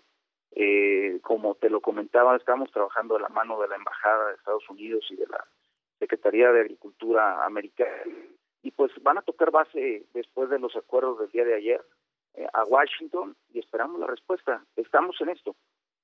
Este, porque por ahí decían que pues para antes de que terminara el año, pero pues estamos hablando de cuántos meses, ¿no, Alfredo? Pues nosotros quisiéramos que la respuesta positiva fuera el día de hoy, Adela. Eh, día con día se, se pierden entre 8 y 9 millones de dólares porque como la trazabilidad Hey, it's Danny Pellegrino from Everything Iconic. Ready to upgrade your style game without blowing your budget? Check out Quince. They've got all the good stuff shirts and polos, activewear, and fine leather goods, all at 50 to 80% less than other high end brands. And the best part? They're all about safe, ethical, and responsible manufacturing. Get that luxury vibe without the luxury price tag. Hit up quince.com slash upgrade for free shipping and 365 day returns on your next order. That's quince.com slash upgrade. está bien marcada, no pueden cortar algo si no está supervisado. Entonces, si no está supervisado desde la etapa del corte, pues no puedes eh, llevar a, a empaque, no puedes manejar la logística, no puedes manejar la etiqueta, o sea, la trazabilidad está muy bien marcada. Entonces, el hecho de que no puedas cortar, ahorita si tú vas a Uruapan, te vas a encontrar cientos y cientos de personas, pues, eh, quejándose y en las calles diciendo, ayúdanos, no tenemos trabajo. Por cierto, ¿qué van a hacer ustedes al respecto? Bueno, ¿Cómo van a ayudar a, esta, a toda esta gente? Realmente estamos ya trabajando de la mano con la asociación. Eh, eh, ayer la Secretaría de Gobierno ha tenido una serie de, de- reuniones. Obviamente estamos trabajando eh, con los productores que son sin casi 50 mil productores y 150 mil hectáreas. Vamos a poner sobre la mesa apoyos económicos, apoyos, créditos, etcétera. Eh, un paquete que estamos armando porque definitivamente no veíamos venir esta situación y a partir del viernes pasado, bueno, pues se ha vuelto el gran tema, ¿no? Pues sí. Y el fondo de todo esto es el asedio del crimen organizado, ¿no? Bueno, no tenemos registro tal cual como crimen organizado. Hay esta amenaza. Sabemos que el problema ahí está. No es eh, mi área la que toca hablar de ese tema, pero lo que sí te quiero decir es que en esta supuesta amenaza, pues hay una, se está dando las investigaciones. Ya.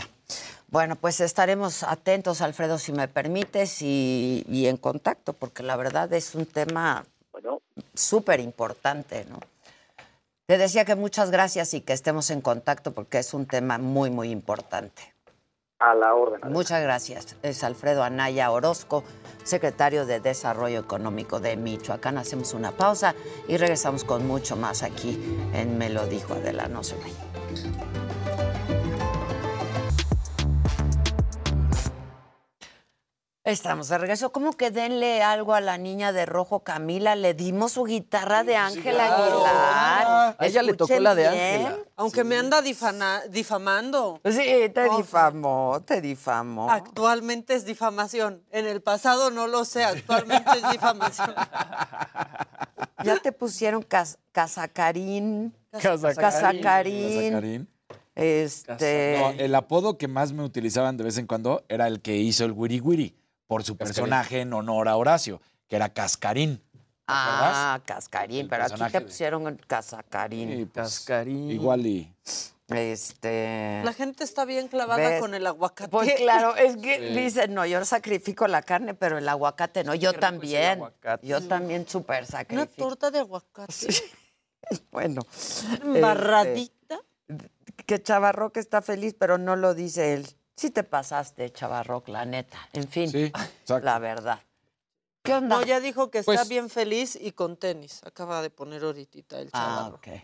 ¿Qué onda, mi Luis Geige? Pues mira, ya, ya dimos servicio a la comunidad, pero vamos a dar más servicio a la comunidad el día de hoy. Y es Luis que... Hey, Voy a poner acá, servicio así ya me están diciendo comunidad. Que ando de mal portado porque no Ah, traigo el no traes- perdón, que ando de mal portado. Pero bueno, eh, la gente de TikTok dio ayer un seminario bastante interesante. Dieron algunos tips de cómo podían obtener mejores resultados los creadores de contenido. Sí mencionaron y echaron sus autoflores de somos la aplicación más descargada. Yo aquí sí, no es que yo tenga otros datos, pero más bien hay muchos que tienen datos que a algunos les dan la razón, otros no. Lo que sí nos queda claro es que son muy populares. Lo que a mí me llamó la atención, número uno, es que dicen que tiene que tener tu video, el gancho, en los primeros tres segundos. No manches. Tres segundos, que ¡Ay, es el punto de mayor atención del usuario. O sea, está cañón. Pues ya, es O que sea, ya, lo- primeros de verdad su spam de atención ya. Está ¿eh? muy Sí, o sea, ya trabajen en algo. o sea, de que- Es que solo aguantan un minuto. Miren, pasó? aguanten. Yo creo que en un minuto no, o sea, las cabezas. ¿Qué pasa? Pues sí, ¿qué pasa en un Ahora, minuto? hubo preguntas y respuestas y les decían, bueno, y- ¿Te acuerdas cuando decían que las clases de la mañana, las de las 7, eran antipedagógicas? Porque Pues a esa sí. hora. Sí. ah, y en esas no puedes poner atención. Ahora un TikTok, 3 segundos. No manches. No, y antipeda. O sea, o sea, llegar a la de siete. En los primeros tres segundos lo que hay que hacer es una quizá una pregunta que vas a responder en el video o pues de plano pues un chisme. Así de, les voy a contar qué pasó con tal, ¿no? Entonces, eso es tal cual lo que te dicen. Por otro lado, también que utilicen hashtags, pero hay que ir de lo macro a lo particular. Es decir, si yo voy a hablar de un teléfono, empezar a decir, bueno, es gadgets, celulares, el modelo, marca, etcétera, para que de esa manera sea mucho más, eh, digamos que dirigido. Finalmente, recomendaron, esto sí es un reto, subir de menos cinco contenidos diarios al menos durante siete días consecutivos para que de esa manera tanto el algoritmo como la misma audiencia ya te empiece como a, a- a tomar en cuenta y ser descubierto por las, las recomendaciones automáticas. Creo que la parte interesante de TikTok también es el uso de la música que está viral en ese Claro. momento. Y de pronto mucha gente sube Los TikToks retos, diciendo, esta canción Exacto. está viral ahorita, usa esta canción en tu TikTok y se va a hacer viral. Y sí sucede. Porque la- eh, el algoritmo justamente te jala como si fuera un hashtag a, ese, a esas Sí, completamente. Y cre- creo que lo que sí es un hecho es que eh, pocas marcas sí hacen como ese tipo de, de comentarios y sobre todo son tan reveladores. Lo de los tres segundos a mí me, me gustó mucho y lo del tema de los cinco videos diarios durante siete días, sí puede ser un reto, tiene que ser un videos de, de calidad, pero al final pocos te dicen cómo darle la vuelta o sacarle provecho al algoritmo. ¿no? No, y es el beneficio de TikTok, porque puedes subir cinco publicaciones diarias a Instagram y tienen, no sé, cinco likes, seis likes, ¿no? Pero de pronto le pegas a una sola en TikTok Claro. y se hace súper viral. Finalmente les preguntaron mucho de monetización, cuáles eran los métodos de monetiz- monetización y lo que ellos mencionan es que la única manera de monetizar en este momento en México es con donaciones, es decir, que haya- está, tiene una plataforma donde la gente puede eh, hacer una aportación y es la única manera que aquí sí creo que se, los lleva de calle diciendo, YouTube, donde hay muchísimas opciones para poder monetizar tu contenido. Aparte, TikTok siempre te ofrece dinero si tú le recomiendas TikTok a otra persona. Sí, ah, eso a mí me ha salido. Sí, es como una especie de- de, ¿Cómo? de marketing de afiliados. Si tú le recomiendas TikTok Empresa a otra multinivel. persona, ahí te aparece, haz de cuenta, hoy te ofrecemos 600 pesos si recomiendas TikTok a otra persona y esa persona descarga la aplicación y se suscribe. Ah, ok. Con razón Mira, el mientras- Kevin siempre me manda TikToks. ya, ya te caché. Mira, mientras no sea un Ponzi o algo así, pues ya. Sí, un esquema Ponzi Exacto, como el- exactamente. Oigan, bueno, ayer Maquita te preguntaban del, lo del concierto de BTS. Justamente anuncian una serie de conciertos que van a dar en Corea. Se van a llamar Permission to Dance on Stage. Y bueno, se, están- se van a estar presentando el 10, 12 y 13 de marzo en el Estadio Olímpico de Seúl para un público de 70 mil personas cada día. Y bueno, este concierto pues marca el regreso de las presentaciones de BTS en Corea y es que hace dos años no se presentaban eh, allá. El año pasado estuvieron girando en Estados Unidos, una gira exitosísima. Eh, llenaron el Sophie Stadium cuatro fechas consecutivas.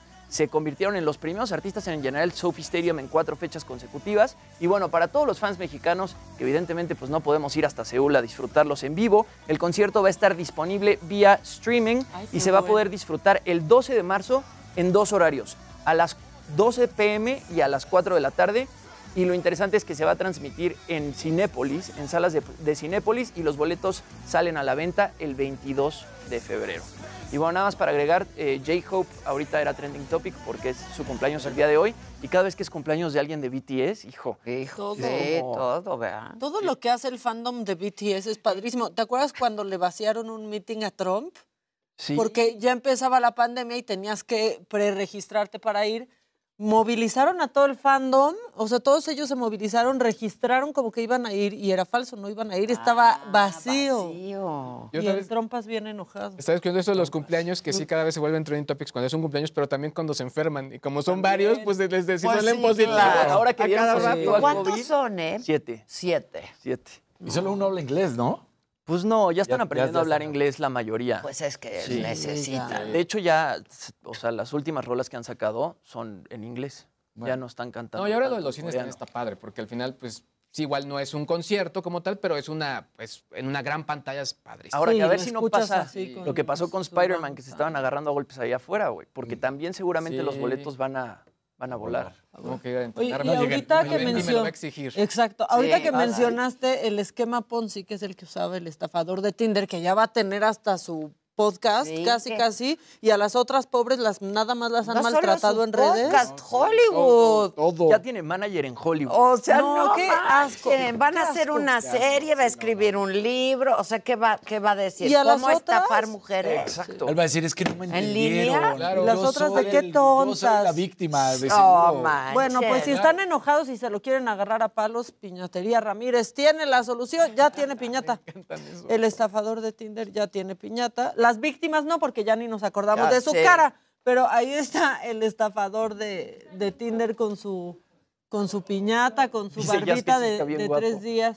Sí, Jazz, yo creo que tú sí caerías con el estafador de Tinder, ¿eh? Sobre todo, Sobre Jazz, todo, Jazz. sobre todo, Jazz. Sobre todo, compañera. Es...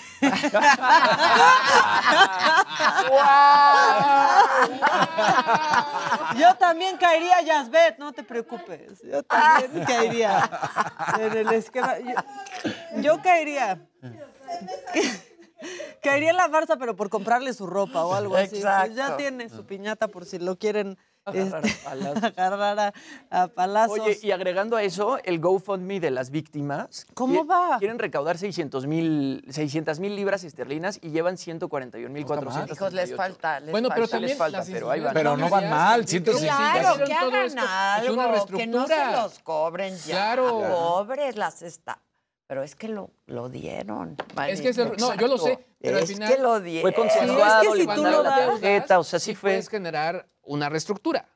Sí, creo que sí, una pueden- En reestructura UDIs. de la En deuda. UDIs, sí. que lo pasen a UDIs. no manches, que, que- que le exijan a este cuate Claro. que regrese haga algo al la lana, que dé algo. Sí, miren, ya las leyes que sí Pero ya se lo gastó. Ya, Entre claro. aviones, helicópteros, cenas, ¿Y no champaña, caviar. Esa escena del documental en la que en un momento el güey ya es pobre y está en un, en un hostal y con la barba Sí. crecida. Comiendo las enojado. obras.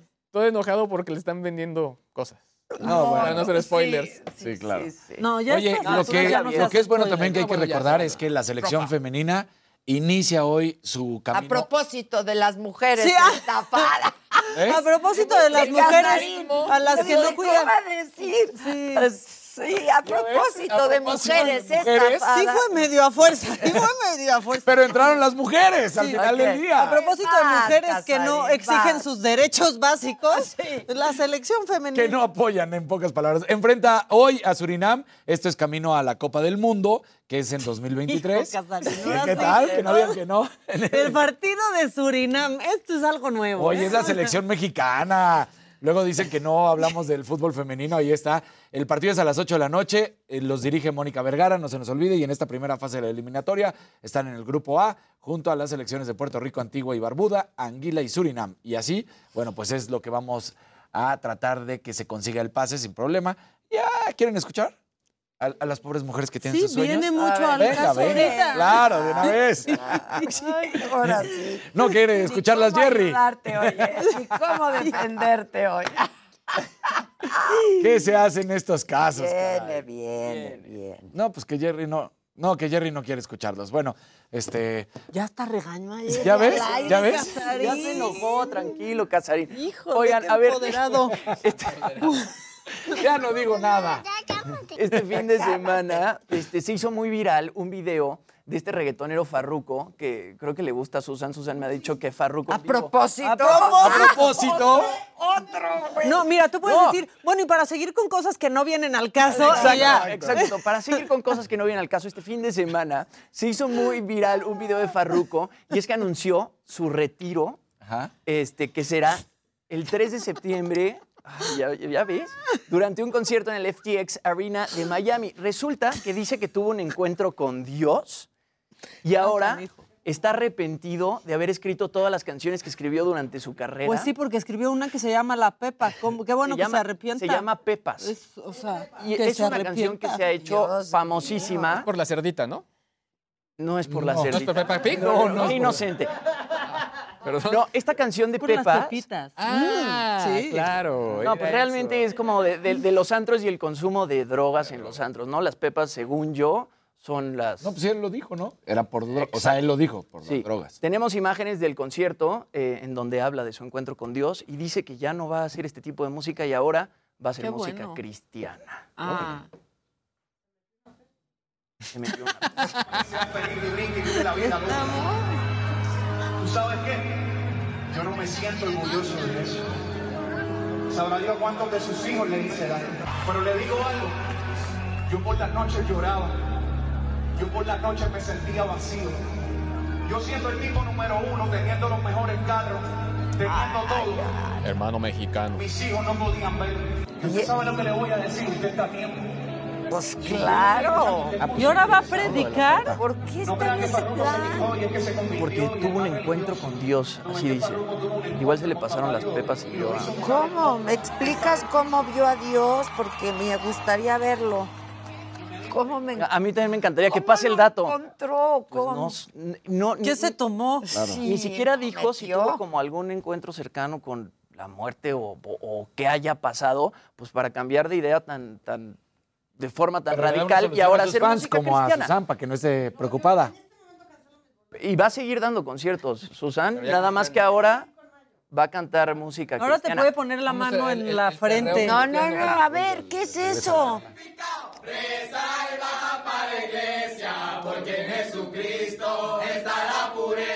No. Es la, Pongan la original, por favor, porque es padrísima. sí, la original es padrísima. Y yo creo que esa le gusta más a Dios. Sí, me gusta más. Ese sí es como Dios manda. Claro.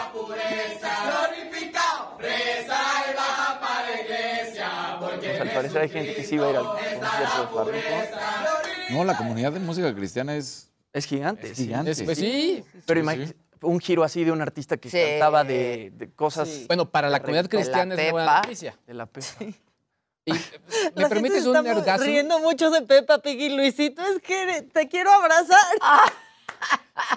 Oye, ¿me permites un nergasm, Adela? Sí. Se anunció ya la nueva temporada de Stranger Things, eh, Stranger. Things 4. Yo no he visto volumen ni la 1 uno. se estrena el 27 de mayo, volumen 2 primero de julio. Eh, sí rompen un poco con lo que nos tenían acostumbrados, que normalmente la lanzaban más pegados a Halloween. Pero bueno, eh, es una serie que ha sido importante para Netflix. Creo que podemos decir que es de sus pocas franquicias que genera un gran fanatismo. Yo sí estoy muy interesado en saber qué es lo que va a suceder. La Sin temporada embargo- 3 a mí ya no me enganchó. O sea, sí vi la 1, la a mí 2, me- pero la 3 yo- ya. a mí la 2 fue la que no me gustó. La 3 me, me gusta un poco más. Esta creo que ya más, justo como me pasó con eh, La Casa de Papel, pues ya quiero saber qué pasa. Ajá, o sea, Pero creo que no tengo altas expectativas. Por lo pronto, para los fanáticos de esta serie, 27 de mayo y 1 de julio, eh, los volumen 1 y volumen 2, Stranger Things 4. Stranger Things 4. ¿Tú viste? Dicen ¿La has aquí que- visto? No. Yo Cosas tampoco. extrañas. Farruko fumó sapo, que es como la ayahuasca. Ah, entonces el por sapo eso es peor. decidió- Es, es, es, peor. es DMT más puro y directo y... O mejor, no, O mejor, perdón, no o sé. mejor. Pero sí, el sapo dicen que es Muy fuerte, ¿eh? Es poderoso. Poderoso. Y el sapito. El ¡Uh! sapito. Pregúntenle a Belinda. Sapito. Sí, la Beli. Te mandamos besos, Beli. Bueno, otra, que también se le van encima. Sí. Es que ya dejen de ser machistas. ¿Pero qué? Pues todos burlándose que si estafó, que si ellas eh, hacían comparativos del estafador de Tinder con Belinda. Ah, bueno. este, Sí, había memes así que se iba transformando. O sea, ya, en serio. Tengo un. TikTok de tres segundos. Pero luego. Pero tú en TikTok eres muy viral, Adi. Y no- Con y tus, no son con tus antifrases. Pues algunas gustan, otras no. Pero. Como todo. Como todo. Como todo. Como todo. ¿Y tú quieres, Este, hablando de todo esto? Sí. del Mira, algo que viene mucho al caso, no, es que, a ver, yo no sé y quiero ponerlo a consideración de ustedes y de los que nos están viendo, si esta diputada de Morena estaba defendiendo a José Ramón López Beltrán o no, porque creo que ella ni sabe. O sea, al final, Sí, ya juzguen sé quién ustedes. es. ¿Qué dijo? ¿Qué dijo? Ya sé, ya sé. Vean. A ver. gente no quiere políticos ricos, la, la gente quiere políticos honestos. Callen ya con lo de José Ramón, callen ya, porque nadie les cree, nadie les cree sus mentiras, nadie les cree, búsquenle y no encontrarán nada.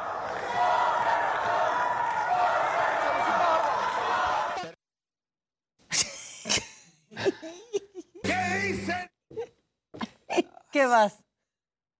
Pónganlo si quieren otra vez para ver si entendemos o si entiende ella. A ver.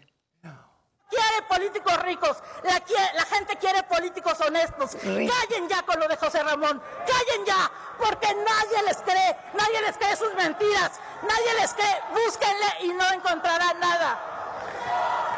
Almadelia. Ya, mira, en la mañanera debería de haber una sección. Es No, una no, propuesta. O sea, estoy pichando. A ver. Que se llame No me ayudes, compadre. Sí, no me Que saque ayudes. esto, que saque a Bejarano. Quieren porque políticos ricos. Bejarano ayer, ¿viste? Sí. Yo me identifico También mucho no con me el presidente. ayudes, compadre. Voy a hacerla, hay que hacer la sección. Bejarán. Sí, hay que hacer esa de no me ayudes, No compadre, ayudes, con todo. compadre. Estoy de acuerdo. Cuitlagua García con lo del bodoque. No, no, no, Ya no. tenemos un compilado. Es más, mañana sacamos el No me ayudes, compadre. Sí. De la semana. Ven, compañeros. Casarín, estaba esperando que algo. Vas, Casarín, ¿qué? ¿Yo? Casarín. Ah, yo no había Ya que andamos nada, hablando de bueno, no me ayudes, Ya que estamos hablando de no me ayudes, compadre, bueno, pues el Barcelona necesita que sí le ayuden porque va a enfrentar hoy en la Europa League al Napoli. La última vez que el Barcelona, la Europa League, para los que se les va, eh, no es la Champions, sino es como la División B, digámoslo así. Y bueno, la última vez que estuvo fue en la temporada 2003-2004. Habían sido eliminados en aquella ocasión por el Celtic. Y bueno, pues fue en la ronda de octavos. Ahora va contra el Napoli, donde no va a jugar el Chucky Lozano por la lesión cuando estuvo con México, de que se le dislocó el hombro. Y bueno, pues dos años después de la ronda, vamos a ver qué es lo que consigue la eh, pues el equipo conformado por Xavi Hernández, el director técnico del Barcelona, que se especula que pues puede dar buenos resultados contra el Napoli, donde está el mexicano el Chucky Lozano. Así que ahí está lo que sucede Hombre. en la Europa League. ¿Cómo ves? Muy interesante, ¿verdad? Súper. Nos enganchamos un chorro. Pero mira, a Luis sí le va a encantar esta nota. No, ya, ya, ya, ya. El América perdió. Por pegarme, nada más. El América perdió. Horrible, jugaron Contra horrible. Mazatlán. El sí, América híjole, vuelve a perder. Mazatlán. Vayan todos ya. ya. Qué mala. Yo sí Va a le estar apagué. Ya mejor el faltando 10 partido. minutos dije ya. De México, Así es. Surinam. Mira, nada más para decirte, de los últimos 10 partidos, tu equipo solamente ha ganado uno. Sí, están. Sí, ni- quisiera ni que me fuera su equipo, que obviamente, decir, ¿no? Pero bueno, Ay, al no. equipo que apoya. Conozco a alguien también que ha de estar súper triste. Paquito también, el, el- el novio de Alex, por ahí anda. Está, También, está- también, también anda ahí. compañero. Su compañero, ya sabes. Compañero, exacto. Cuatro Compañero puntos, lugar número 14. Este, pues las águilas, ¿no? Ya, sé, ya sabes. No, ya. ¿Qué pasó con esas águilas? No está, no, pues tienen que ser cambios ahí. ahí. Hay que hacer cambios. Don, don- don EA tiene que hacer los, los cambios. Aquí también. Maquita te sigue Sí. invitando a que vayas con los cholos. No. Mira los cholos, ¿en qué lugar estamos? Ah, ahorita te lo digo, no me lo sé de memoria, pero en un segundo. Seguro peor. Seguro peor. Pero, No, ahorita el peor es el. América. Híjole. ya en serio recapacita. Sí, recapacita. como, como Maca que tuvo que recapacitar. Exacto. Exacto. Y Cuando algo no te da resultado, manito. Están en el Se 15. cambia, no te aferres, no seas No sé. tóxico. No, bueno, Como los del pero la Azul. verdad, la lealtad, Obvio. ¿no? Todo eso. El amor y la pasión. Sí, mira. Sí, Estoy sí, de acuerdo. equipo cuapeño. Estoy de acuerdo. A ver Sí, si te regresan algo, compadre. Pues yo no- ¿Eres socio no- Águila? No, ¿Eres- tampoco llegamos a partidos. ¿Tienes tu tarjeta? Lo que sí tenía, sí tenía mi asiento reservado. Tanto América y Tijuana tienen cuatro puntos. Los dos tienen cuatro puntos. Mira, cuatro puntos, solo que tenemos tantita más dignidad. Sí, está en el O 15. sea, Estoy esperando que piénsalo. regresen al piojo 15 y por 14. tercera vez. Piénsalo. No, Oigan, Piojo está con Tigres y la está No, se va a la selección. grande. me da tiempo de enseñarles una cosa que se anda haciendo viral. Es que un taxista, es- sucedió en Paraguay, pero reportó pues el acoso de una mujer que se subió al taxi y pues pone un tema en la mesa. Porque no se le da la misma importancia a los hombres que son acosados. Y eso sí, es verdad. Es cierto. Eh, esto fue lo que pasó. Me van a empujar si yo cometo la cosa, maricón. Gracias, Dios. Eh, no te vamos a violar, maestro. No te gustan las mujeres. Sí me gustan. Y bueno, entonces. Contesta él. Sí me gustan, pero otro tipo de mujeres. ¿No? Ve lo que incómodo, ¿eh?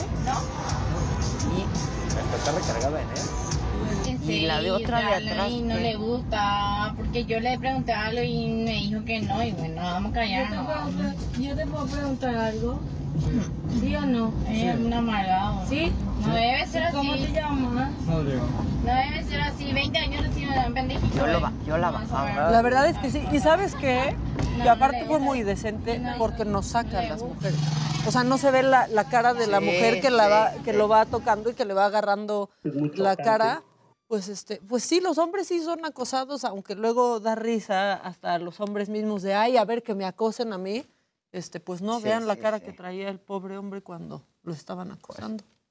Solo un momento de reflexión. No, no, hablando de las la mujeres verdad, estafadas también, pues hay hombres Claro. acosados. hay hombres acosados también. para que vean hombres que no es un halago el acoso. Vean la cara de este Exacto. pobre hombre. Sí, La verdad. sí, sí, sí.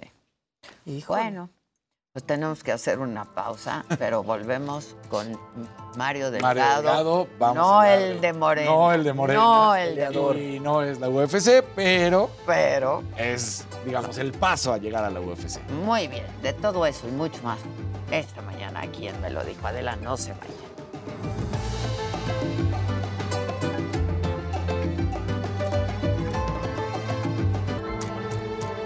Tal amigos de Me lo dijo Adela? Tenemos información importante en la zona centro de la capital. Continúan los cierres a la circulación en el circuito del Zócalo, la avenida 20 de noviembre y 5 de febrero. Son ex trabajadores de Oceanografía los que se han manifestado desde muy temprano justo en el centro histórico de la Ciudad de México. Comenzaron las protestas a un costado de Palacio Nacional. Se están exigiendo los salarios caídos y su liquidación. Son trabajadores de Oceanografía que argumentan haber sido eh, despedidos de manera injustificada. Por ello piden la intervención del gobierno federal. Al no obtener respuesta, decidieron cerrar eh, la avenida 20 de noviembre, el circuito del Zócalo y la calle 5 de febrero. Todavía no son recibidos, así que en estos momentos están amenazando con desplazarse hacia el eje central. Si bloquean esa importante arteria, por supuesto, nos enlazamos de manera inmediata. Por lo pronto, hay que evitar transitar en el primer cuadro de la capital. Van a encontrar cierres a la circulación que ya realizan los elementos de la policía capitalina. Vámonos con más información con mi compañero Israel Lorenzana, también en el centro histórico de la Ciudad de México.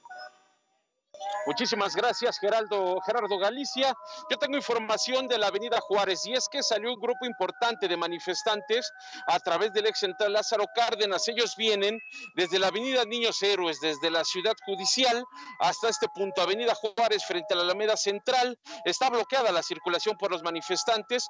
Ha ingresado ya una comisión para dialogar con las autoridades. Aquí tenemos un resguardo importante por parte de elementos de la Secretaría de Seguridad Ciudadana. Las alternativas para nuestros amigos esta mañana es utilizar Avenida Hidalgo procedentes de Valderas. Es ahí donde tenemos el primer corte vial para quien va con dirección hacia el Zócalo Capitalino, sin duda alguna Fray Servando o Avenida Hidalgo para incorporarse a 5 de mayo puede ser la alternativa. Están dialogando con las autoridades, por supuesto esperamos a que en los próximos minutos salga la comisión y por supuesto den a conocer su posicionamiento.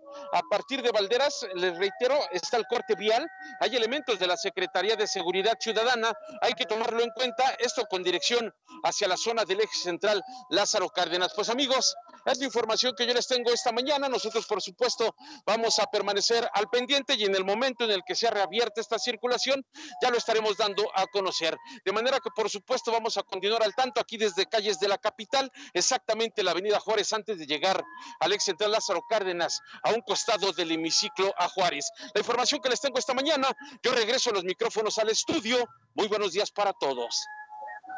Gracias, Israel. Y bueno, pues ahora tenemos que platicar con Mario Delgado, que no es Mario Delgado, y con Iván, que Sí es Mario No, sí, sí, Delgado. no, es el Mario Sí Delgado Es que Mario Delgado. Vean su pasaporte, pensé. ¿verdad? Exactamente. Y con Iván Macías, que nos vienen a platicar del proceso de una liga de desarrollo Budo Cento Championship, que es prácticamente lo que están buscando para conseguir peleadores mexicanos y que den el salto a la UFC. ¿Cómo estás, Mario? Qué gusto saludarte. Iván, ¿cómo están? Muchas gracias, muy contentos de estar aquí con ustedes. Igualmente, con todo y muletas. Con todo y bien. muletas vino. Gracias por, Por andar queriendo dar una patada voladora, pues este, eso sucedió, ¿no? Sí, pues con el gusto de saludarlos y pues platicándoles un poquito este proyecto que nos tiene tan emocionados y tan contentos. Eh, yo tengo 10 años ya narrando las peleas de UFC y trabajo como consultor para UFC. Entonces hemos hecho varios castings en América Latina, Argentina, Colombia, México, donde vamos sacando el casting del reality show del Ultimate Fighter. Y a raíz de eso y la relación que se fue haciendo con Dana White de varios años, eh, pensamos que se necesitaba un punto intermedio entre el UFC y México, porque los peleadores aquí, pues la verdad, la diferencia de las ligas y de lo que reciben de pago, como que no, no nos permite que podamos migrar peleadores al UFC. Entonces, este es un proyecto en conjunto con UFC y Fox Sports para hacer Sí. una liga de desarrollo para toda América Latina y llevar más peleadores al UFC ahorita que ya tuvimos nuestro primer campeón en Brandon. Vino ¿no? por acá, Vino aquí, Brandon, platicamos con él. Ahora, tú que hablabas ahorita Yo se los mandé. del- del- Eso, Mario. Tú que hablabas del pago, la verdad es que también es importante porque hay que decirlo. Sí, eh, todo el mundo piensa en McGregor y que es el atleta mejor pagado y los millones de dólares, pero cuando se suben al octágono y empiezan a pelear, la verdad es que tampoco es que van por esas cifras millonarias que la gente ve en el box. Sí pueden ganar, pero no es la misma situación. Y lo que decías es muy importante. Falta ese paso de luchadores, de peleadores de México y de Latinoamérica para llegar al UFC. Está como que muy enraizada en los Estados Unidos. Y de aquí es llegar y tratar de luchar y tratar de encontrarse un lugar, pero no es como que esté todo ya dado por sentado para que puedan estar en la misma UFC. Así es. De hecho, el nivel que existe para llegar a UFC es, es muy alto, ¿no? Sin duda alguna es el mejor nivel que existe. Y el nivel que existe hoy en México y Latinoamérica ya está en posición de, de- de estar ahí, ¿no? Y, bueno, una de, uno de ellos es Brandon Moreno, ¿no? Que acaba de ser campeón. Irene Aldán está ya como segundo, ¿no?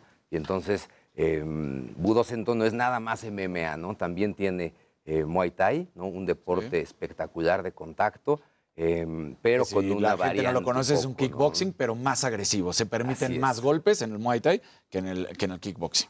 Aquí es como magia, ya aparecí. Eso. Perdón. Muchas gracias. ¿eh? Mario e Iván. Disculpen, tuve que hacer una, Una una, escala. Sí, sí.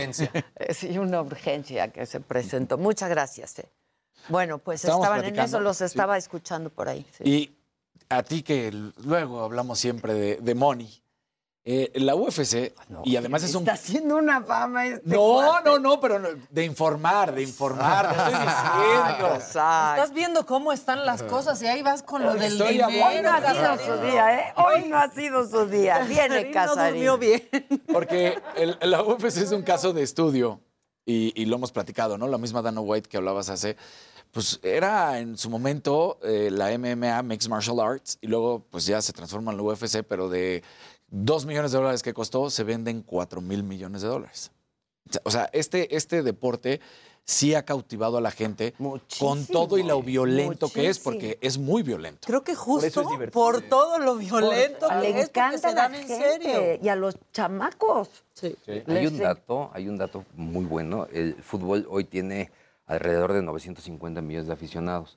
Las MMA tienen ya casi la mitad, pero con un tiempo de existencia apenas de, de 28 años aproximadamente. Ya, fíjate. Sí, como bien comentaste, en 2016 se vende el UFC en 4.200 millones de dólares y es la transacción deportiva más grande en la historia. La anterior era la venta de los vaqueros de Dallas casi a la mitad. Lo que la gente a veces no dimensiona es que el UFC se transmite en 200 países. Nosotros en la Liga de Budo Centro salimos en la plataforma de UFC Fight Pass que se distribuye a 200 países y a través de Fox Sports en América Latina. Y lo que decías del pago, pues sí es un tema como que recurrente y muy interesante porque muchas veces se ha dicho que los peleadores de artes marciales mixtas, en función del el total que produce el evento, eh, la relación con lo que ganan es muy poco. Pero pues eso prueba a lo contrario que Conor McGregor fue el atleta mejor pagado el año pasado. Y eso no es, o sea, me parece que él gana 200 millones de 200. dólares, pero 20 millones son directos de la pelea. Entonces, lo Wow. que dice el UFC también, y ahora que lo compra una empresa de representación de talento, es que pone al atleta en un spot donde puede generar por patrocinios pues muchísimo sea, claro, dinero. Entonces. Por eso es también como tan controversial. Oye, les pago poco, pero les pago poco con acceso a que tengan, pues... Libertad ellos, de ellos- ellos son su propia Sí. marca, no, no les restringen como en otros, eh, otros deportes, ¿no? Ellos pueden vender. Pero McGregor fue el atleta, El atleta mejor, pagado. Pero, el año pasado. Pero volvemos a lo mismo. Es por Más los que los, patrocinios. los boxeadores. Más, y es- más, más, más, más. Guau. Sí, Es la primera vez que un atleta de UFC es el mejor pagado y eso por- fue por Forbes, entonces Es por su, por su whisky, es por, como bien decía Mario, ¿en cuánto pelea directa? Son 20 millones. Son 20, no es tanto. De hecho, pues el mismo Pero hacen- tres peleas. Exacto. que, haya tanto patrocinio implica que hay mucho interés, porque por eso la marca lo Así que es. quiere es que se vea. Claro. Entonces, eh, digamos, eh, la popularidad que ha adquirido, bueno, todas las artes marciales mixtas ha sido impresionante. Impresionante. Sí, hoy más que nunca, el mismo el presidente del UFC, que es pues el gran genio atrás, que empezó como entrenador físico de los hermanos Fertita, los dueños originales, y luego hizo toda la revolución, nos está, bueno, en una reunión con él nos decía que tiene la, el objetivo el UFC de que tanto China como México sean sus más grandes mercados. Piensan que en Estados Unidos se está topando un poco, pero están esperando ese Julio César Chávez de México que no había. Y es por eso que estamos creando esta liga de Budocento, que queremos dar la oportunidad a los... Es súper difícil para ellos llegar a Estados Unidos, todo el tema migratorio, para buscar la oportunidad. Entonces, es un filtro tan grande que pasan a cuentagotas. ¿Y Ahorita- esto qué sería? Un semillero, digamos. de- Semillero, exactamente. un semillero que es patrocinado por el UFC y por Fox Sports, de donde ya estamos migrando a los mejores atletas. Esperamos una revolución muy grande porque verdaderamente los deportes de combate están cambiando. El boxeo que por excelencia en la época de nuestros papás era el deporte más interesante de deportes de combate, hoy en día no lo es en audiencia porque las grandes peleas de box pues llega a haber dos o tres en el año, pero peleas de UFC tenemos cada semana. Y Cada semana. Sí, ahora no todas. No todas son, son McGregor, las- claro, así no de atractivas. No, y esto que comentaba Mario ya está dando resultados en Budocento porque eh, acabamos, eh, gracias a Mario, eh, de exportar ya talento de Budocento Championship que nació en Budocento como amateur, se volvió profesional y hoy ya tiene su siguiente combate en la mejor liga femenil internacional que se llama Invicta. No sé si quieras comentar algo. Sí, Nadia Vera, una peleadora, como bien comenta Iván, que nació con nosotros desde el- la parte amateur. Otra parte que creo que es interesante mencionar es que nosotros empezamos desde las federaciones amateur. Yo soy presidente de la Federación Nacional de Jiu-Jitsu Brasileño, que es el deporte que da pie a las artes marciales mixtas, y creamos una federación de artes marciales mixtas también. En 2016 tuvimos el evento más grande a nivel mundial. Tuvimos 1.200 competidores y pues como lo decían de broma hasta los del UFC, pues que estén pagando para golpearse la gente amateur. Es- eso habla de, Sí, sí, sí. del sí. entusiasmo. del Claro. entusiasmo que hay por el deporte y, y eso nos dio pie a tener esa reunión en Las Vegas con Dana White y sacar esta idea. Él nos decía, estoy extrañado de que no haya más Julio César Chávez como hay en el box de MMA. Y le dijimos, pues verdaderamente hoy no hay una liga en México que les marque un camino a los peleadores para llegar a UFC. Entonces, si vas a ser el campeón de la colonia o de tu estado, pues no te va a dar para vivir y hacer Claro. una carrera deportiva. Necesitamos conectar desde la, la liga más grande a nivel mundial, que es UFC e Invicta en la parte femenil, con nuestra estructura amateur para crear ¿no? un ejército de muchachos. Ahorita acaban de ir a competir a Abu Dhabi y trajeron muy buenos resultados. Entonces, muchos de esos atletas son los que estaremos proyectando. Porque además es bueno que tengan esta escuela, porque al final del día, hace rato que se hace el comparativo con box, pues son tus puños y listo, se acabó y lo vas aprendiendo de chico. Pero para la UFC, ya decías el jiu-jitsu brasileño, pero también es el capoeira, pero también es el muay thai, pero son varias disciplinas que tienes que dominar para poder dar ese salto a la UFC, porque ahí sí no es nada más cubro la patada que viene o voy a dar los puñetazos. O sea, sí son varias disciplinas que se mezclan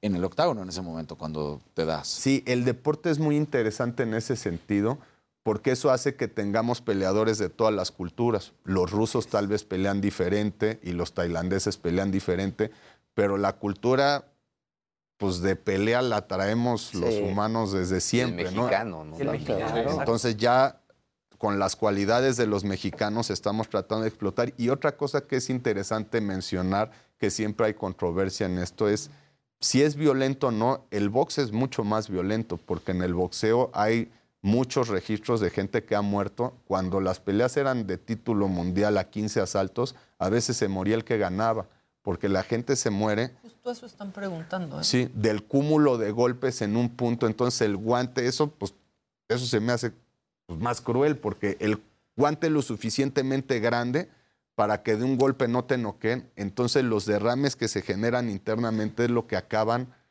en- y esto que se ve más espectacular, pero es más contundente. Aquí en el UFC nunca ha habido un muerto ni alguien que haya estado en una situación de riesgo su vida, porque es muy espectacular, pero cuando noquean al, al peleador, pues lo reaniman de cierta forma. Lo que hace mucho daño es que le estén pegue y pegue y pegue, como en el fútbol Lo que pasa es que americano. aquí tienes el recurso de las llaves en la Claro, UFC, de someter al contrincante, cuestiones que Pero sí- prácticamente... Bueno, al menos se ve que sí se... Sí, sí, sí, No, sí, y sí, sí, suena, suena, el vistezazo.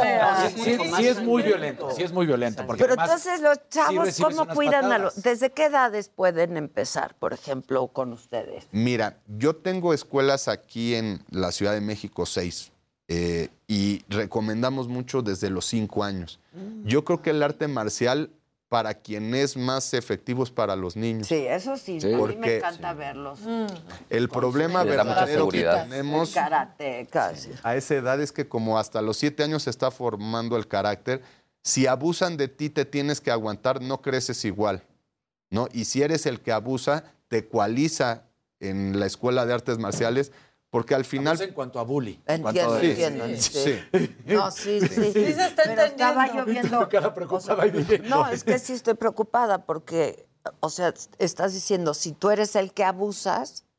También te tranquiliza. Ah, Sí, o sea, ok. Te das a cuenta del daño que puedes O sea, hacer. porque Ya. tienes una fuga, por Porque la- tienes- una válvula de escape. tienes un lugar donde, Donde puedes... puedes, claro. Analizar yo la verdad estuve en siete escuelas de niño, tuve todos los problemas de hiperactividad, mi hija los tiene, y para mí el camino fueron las artes marciales, me cambió la vida, la conducta, hasta, hasta mi forma de interactuar con la De escuela, relacion- de relacionarme con las personas, de, de conducirme más seguro. Entonces, creo que para los niños es muy interesante. El tema de verlo tan violento, creo que es una apreciación, porque es un deporte donde no es el borrachito que va pasando en la calle que, oye, te quieres pelear, no, son atletas muchas De veces olímpicos, Claro. de judo, de lucha, gente que ha dedicado su vida al arte marcial y esa disciplina la puedes llevar a otros ámbitos de tu vida. ¿Qué- Entonces, pero, por ejemplo, en tus escuelas, a los cinco años entra un chavito. ¿Qué arte marcial? ¿Con cómo empiezan? ¿Karate o...?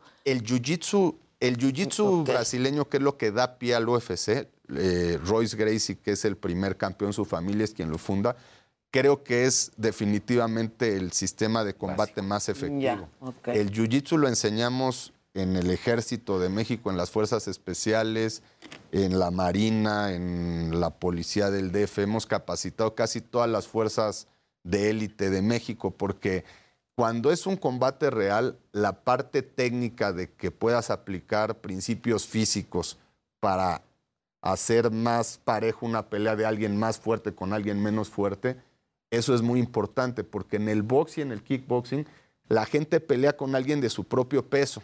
Es un deporte, pero eso no te enseña a defenderte en la calle de alguien más grande porque cuando alguien quiere eh, golpearte o abusar de ti en la calle, pues es alguien que cree que tiene una cierta ventaja. Entonces en eso el jiu-jitsu es muy poderoso. El No saben con quién se meten. Sí, Claro. eh, Estás engañoso y de repente Claro. haces una llave. Como yo. No te la esperas. No te la esperas. Al Budo Cento, ¿dónde se pueden inscribir? ¿Qué es lo que tienen que hacer? ¿Cuáles son los pasos? Mira, la escuela eh, mariodelgado.mx, ahí encuentran toda la información. Si nos dicen que hablaron de acá hasta Descuento. descuento de la inscripción. Eso. Y en todas las redes sociales estamos como Budo Cento Championship. Budo Cento Championship. Que también les queremos regalar unos boletos para este Hay 4 evento, de ¿verdad? Sí, 4, de marzo. Aquí sí es en marzo el evento.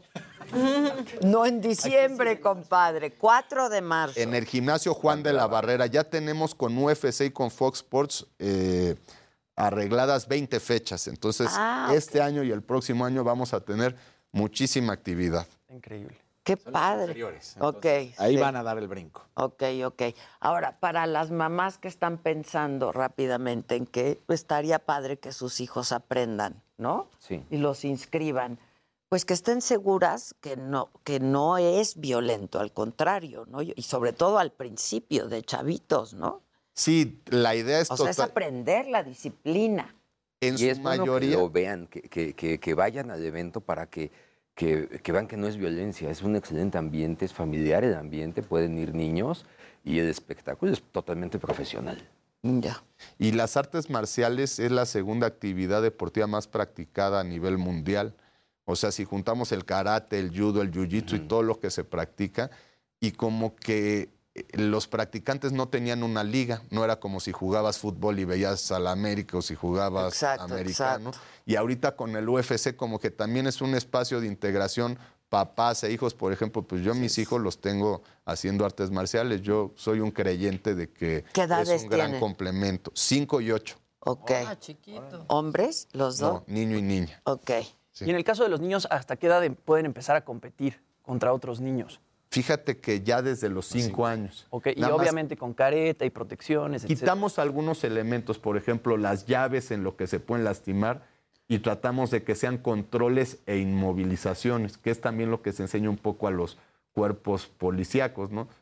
Eh, no es como que vas a detener una señora. De hecho, cuando empezamos a dar clases en la policía del DF hace muchos años, había habido un escándalo de una señora que agarró a taconazos a varios policías, ¿no? La Lady, creo, Polanco, no ah, sé. sí, claro. Y, el, y quien ¿No era... Salia Lady Azalia, Polanco? Sí, Lady Sí. Polanco fue a Fue la Azalia, primera de- Lady. La negra, la de Big Brother. Y luego decían, oye, pero los policías, ¿cómo no la pudieron controlar? Y qué ridículo. Seguramente sí podían, pero lo que pasaba si entraban a controlarla sin una técnica específica, pues es que iban a abusar de la fuerza, le iban a Las- lastimar. a También es lastimar. muy seguido que los policías a veces someten. Pues como a la señora mayor. la señora Sí, mayor, en Hidalgo. Que casi Algo. la ahogaban. Claro, También casi. están preguntando que si Adame es su alumno. No, No. no, no, no. No, no, no. no. Esa bicicletera no es. Oigan, pues muchas gracias por haber venido. La gente, ¿cómo puede, qué, qué vamos a hacer de dinámica para que tengan los boletos? ¿Nada más escribir y pedirlos? En Superboletos MX se pueden, ¿no? Sí, pero Sí, y con- ¿por qué no si no si nos contactan aquí les damos 30 boletos? Ahora. Nos va a dar mucho gusto. 30 boletos para Los primeros 30. que llamen al mensaje. WhatsApp, que aparezca el QR y nos mandan un mensaje Sí. por WhatsApp, ahí está. 30 boletos. Ya, están. 4 de marzo. 4 de marzo en el gimnasio Juan de la Barrera. 5 de la tarde. Ok, ok, ok, ok, ok. Pues muy bien, felicidades, caray. ¿Y tus hijos? Es que, perdón, me quedo con la... Es que yo sí metí a mi hijo desde bien chiquito a clases de karate. Este, y desde chiquito, como cinco o seis años, yo creo, ¿no? Este, pero ustedes no es karate la disciplina. Eh, En el gimnasio tenemos varias disciplinas, Ah, pero yo lo que recomiendo es el jiu-jitsu brasileño. ¿Qué es lo Cuando que hacen tus chiquitos, hijos? Sí. Ok. Es lo que hice ¿Les yo, gusta? competí yo de eso y sí, ahorita te voy a enseñar unas fotos, vas a ver que están... Sí, mi hija, que es tremenda, pues le ayuda muchísimo. Para Es lo que dices, ¿no? Que le ayudó con la hiperactividad, Sí, como a ti. sí, sí, sí. Es que la, Y- la disciplina y- del y yo conozco a en un muchos niño que deberían de ir a él a sacarlo todo. Sí, claro. Fiel de que el deporte ayuda a un país siempre. Eh, la educación, por supuesto, pero, uh, pero el deporte le da un sentido de vida a los niños sobre todo y les da responsabilidad y les enseña cómo es que Seguridad deben. Exactamente. Sí, ahorita tenemos pues varios peleadores profesionales en el gimnasio, tenemos gente de todo tipo que quiere practicar, pero lo que más tenemos son niños. Y eso pues es como que estamos creando una buena base de, como bien dices, lo que te llevas de la disciplina lo puedes llevar a cualquier otro ámbito de tu vida. Y como en el jiu-jitsu luchamos a que uno someta al otro, pues yo siempre digo que puede ser más formativo en la vida que algo que te enseña que no te rindas, ¿no? Claro. Entonces, Pues sí, es eso. felicidades. Qué padre, ¿eh? Qué padre. No, pues ya se fueron los 30, ya entraron ¿Ya? más de 30 mensajes, o sea, ya. Ah, Pues ahí están, solo 30 ya. Ahí está. ¿Son dobles? O sea, ¿pueden Sí. ir acompañados? Sí, dos chavos. Dos. Eso, Mario. Eso. Muy bien, los dos. Tilín. Sí, porque Fue uno culpa no va de Gisela, solo. dijo, ¿dobles? Uno no quiere ir solo a los lugares. Ojalá nos acompañen. Ahí les, les Muchas gracias. sus 4 de marzo. ¿Qué, qué es? ¿Sábado? Domingo. Domingo. Viernes. ¿Viernes? Viernes, 4 de marzo. Pues no, ahorita dijimos que el 3 de marzo era sábado. Era septiembre, ya están bien mal con Ah, es que era septiembre, se equivocó, es diciembre. Marzo, domingo, No, cuatro. dijo marzo. No, di- Sí, al principio no, dijo Yo septiembre. dije septiembre, la fecha Septiembre. real es el 3 de diciembre. Sí. Los Ángeles. Bueno, pero aquí el 4 de marzo, 4 de marzo. Hay que ir. Viernes, 5 de la tarde. Ya están. Cuando da barrera. Viernes, Hay que ir. cinco de la Muchas tarde. gracias. Gracias, Sí, Mario. gracias, Gracias. gracias. Hacemos una pausa y regresamos. No se vayan.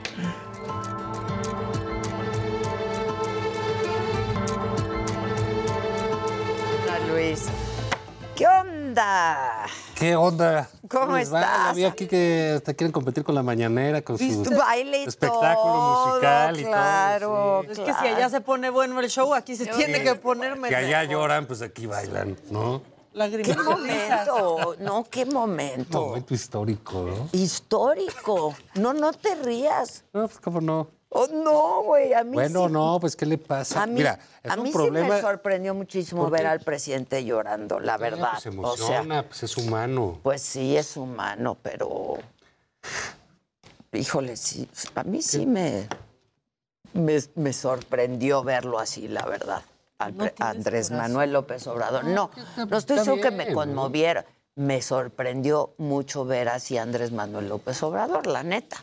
Bueno, pues anda rabioso. Anda rabioso. digamos, pues anda al límite de las emociones, ¿no? Pues sí, porque le dieron al corazón Pues sí.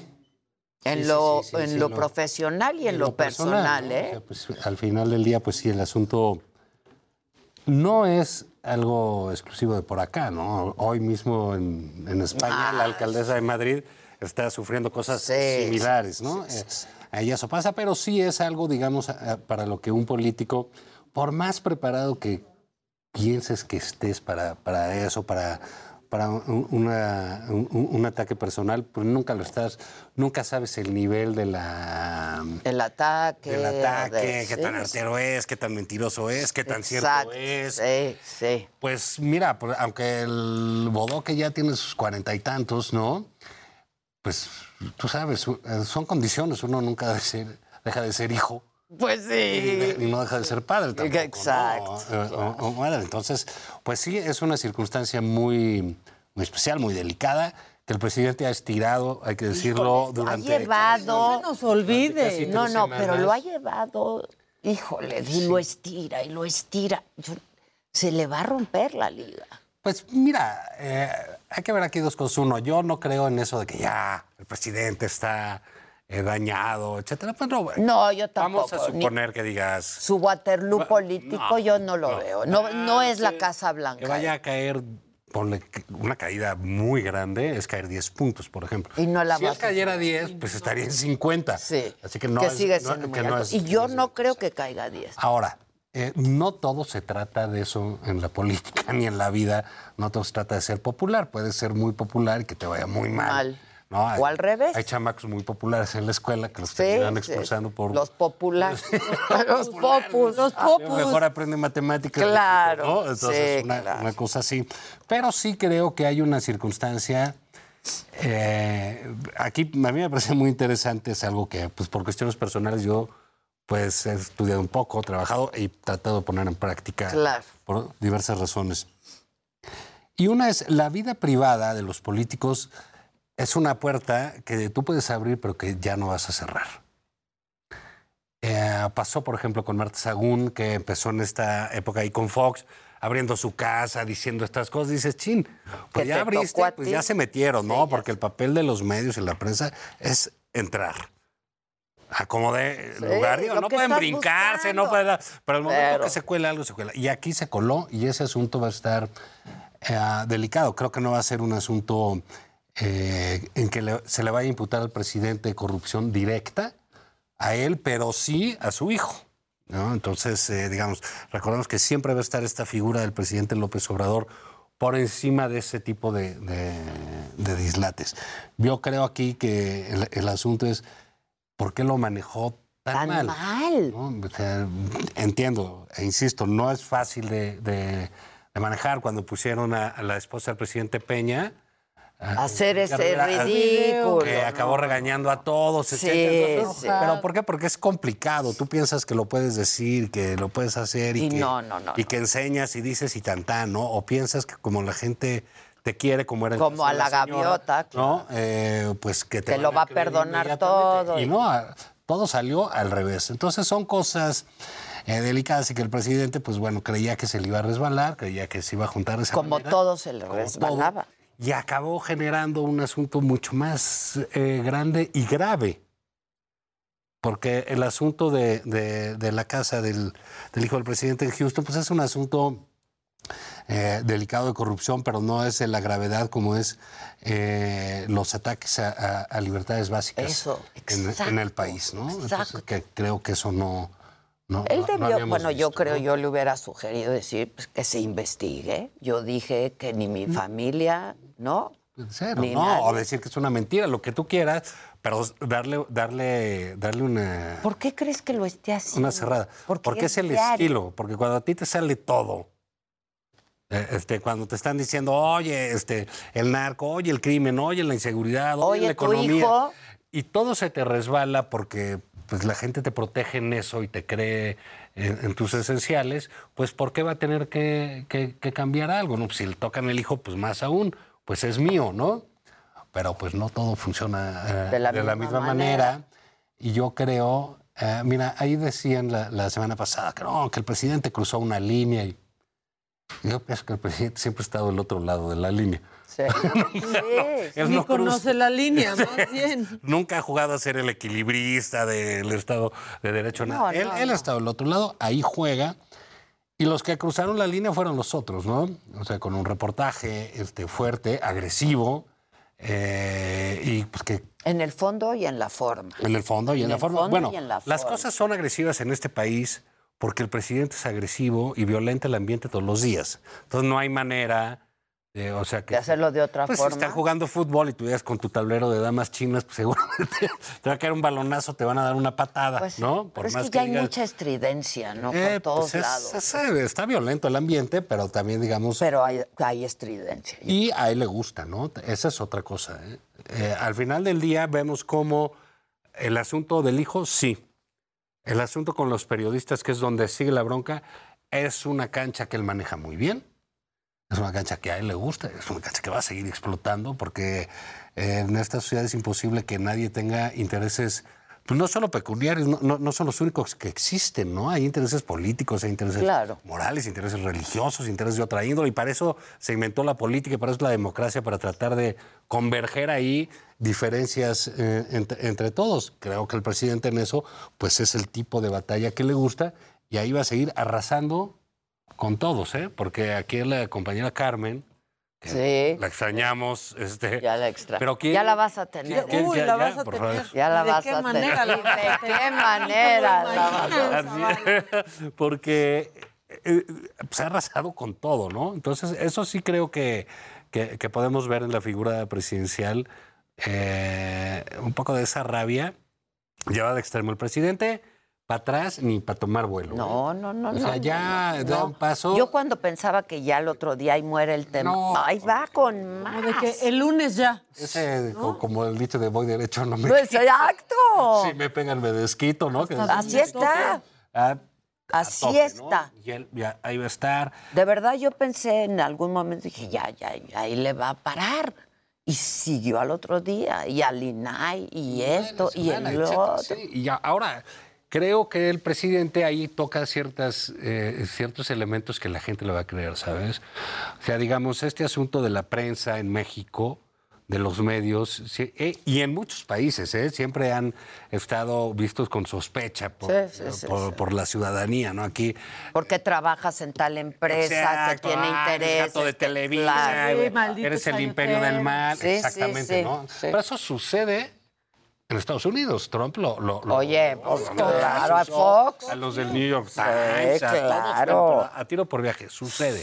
Entonces sí creo que ya el presidente está entrando a la zona donde él se siente cómodo y donde puede ganar y donde, y donde es muy ventajoso, ¿sabes? Porque es muy difícil rebatirle al presidente. Este Muy, presidente de la República. claro. Luego a este, pues sí, se te deja ir como se le dejó ir a, A Loret. a, a Loret, pues está cañón, ¿no? Porque una cosa es que te diga conservador, fifí, y ya, pues ya van 10 veces, 30 veces que te dice, Sí, dices, sí, bueno, sí. pues ok, qué desagradable. Deshonesto, ¿no? Pero ya Para decirlo exhibirte menos. las cosas, señalarte y, y, pues abusado con lo que viene, pues no es sencillo, porque el, el presidente... Es el presidente de la República. y, sí. y si te ven feo, se siente gacho, Sí, ¿no? se siente gacho. Este, entonces, Sí, pues, digamos, claro. estamos en esa, en esa zona de pelea, ¿no? Que, bueno, yo prefiero que esté peleando aquí que con España. y- Yo también, y que con se otros pelee países que sí aquí. me da un poco de...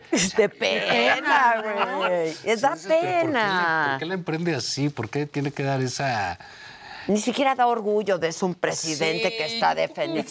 No, Mira, es vamos a ver esto de penoso. los medios. Yo entiendo, ¿no? Esta lógica este, de, de- A ningún presidente le gustan los medios No, ni le ninguno, han gustado. a ninguno. Ni Les ninguno. gustarán, los detestan y siempre dicen que digan las buenas noticias. Exacto. Pues, ¿qué, de qué, Dios, qué, ¿quién le importa?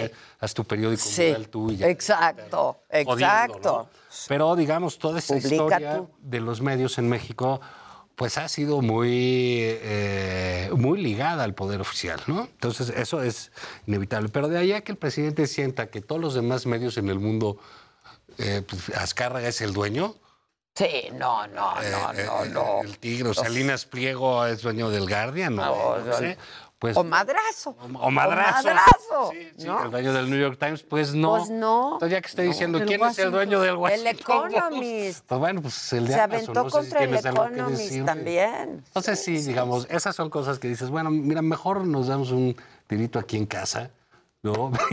Para Sí, que no porque ya salgan. qué pena. porque- Sí, ya, porque allá qué pena. Entonces, eh, digamos, ha- han sido unas semanas de, de pleito, no sé qué tanto le, le, Le, bene- le, le va, le beneficia, porque hay dos zonas. Una zona es la popularidad, insisto, que no creo que sea un gran desgaste. La otra parte es el desgaste, la erosión alrededor y el ambiente. Cuando tú ves que ya es lo salen que te digo ya. los gobernadores de Morena y haciendo un desplegado, una cosa así de épocas del PRI, así Sí. viejas, viejas, viejas. Y cua- como decían por ahí, cuando tienes que recurrir a Cuitláhuac y a Cuauhtémoc Blanco para que te den apoyo, pues digo, entonces al parecer algo sí se quebró, eh, digamos. Algo ellos ya vieron que está pasando. Veamos lo que lo, lo que Lo que hicieron pasó los aquí. senadores, ¿no? Eso, Eso es terrible, eso ¿no? O sea, es. perjudica. no porque O no esperaras de la gente de Morena que dijera estupideces, Sí, ¿no? Digamos, es- Están en un concurso eh, cotidiano eh, sobre eso. Pero hacer este, eh, eh, esta suerte de, ¿sabes qué? Todos los que no lo quieren son traidores. Pues está complicado, ¿no? Porque pues no hay necesidad este, de quererlo. Dos, él encarna la nación, el Estado y el pueblo. Todo. Pues todo. digamos, esas épocas como que se habían pasado hace décadas, ¿no? Hace décadas. Y las estamos Incluso reviviendo. esos liderazgos tan populares eh, hoy en día, pues eh, eh, tienden a, a tener a la persona como el líder, etcétera, pero no alguien que encarna la nación, ¿no? O, digamos, son, son cosas muy religiosas, ¿no? son, son cosas de fanatismos de esa, de esa índole. Y si tú te das cuenta... El presidente usa mucho eso. Ah, pero mucho, mucho. El presidente tiene un, un liderazgo de, de- de índole religiosa. Es, es de credo, sí, Sí, sin entonces duda. cuando tú ves que le manda una carta al INAI, que no sabe qué es lo que hace el INAI, pero lo hace para, para provocar, para descalificar, Y exhibirlo. para exhibir al otro. Ya ven, y dice- mañana va a decir, ya ven, si no es que lo dijo hoy. Hoy, lo dijo dijo, que hoy él ya dijo. tenía ese presentimiento Sí, y antes dijo que porque es es que el presupuesto. la, la mañanera Oye, fue pues justo. ¿cómo que en aras de la transparencia? Pues dime, este, tu dieta, ¿por qué? ¿No? O sea, ¿cómo es posible? Están precisamente para hablar de datos públicos y proteger los datos privados, ¿no? Los datos de las personas. Pero en esa carta el presidente habla de purificar la vida pública en México. O sea, ya... Sí, sí. Mira, en la historia de la humanidad, cuando alguien habla de purificar, siempre cae en problemas todo. O sea, si empieza a dividir en los puros y los que no lo son, es... Bueno, lo último tenemos genocidio, Sí, no. este, matanzas de millones, Guerras civiles muy- holocaustos, guerras sí, civiles, todo no, no, tiene y todo pasa por la idea de purificar.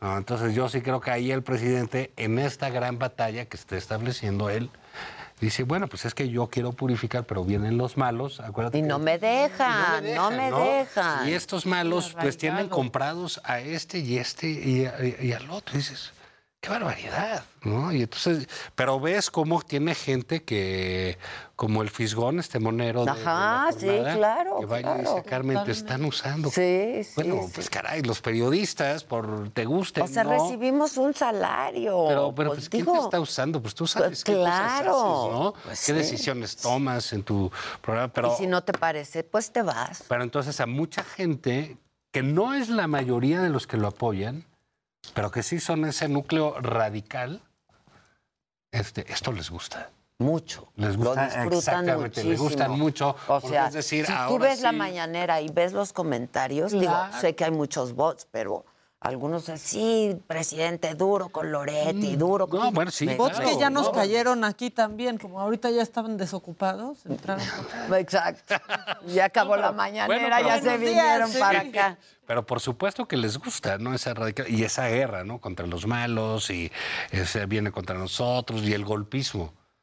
Pero también no se nos olvide que es muy de presidentes. Ahorita que decía Marta Sagún me acordé que en algún eh, momento ellos dijeron que había que, que querían derribar a Vicente, ¿no? Así decía. Que los ¿no? medios querían Los Quieren acabar. derrocar, a derrocar.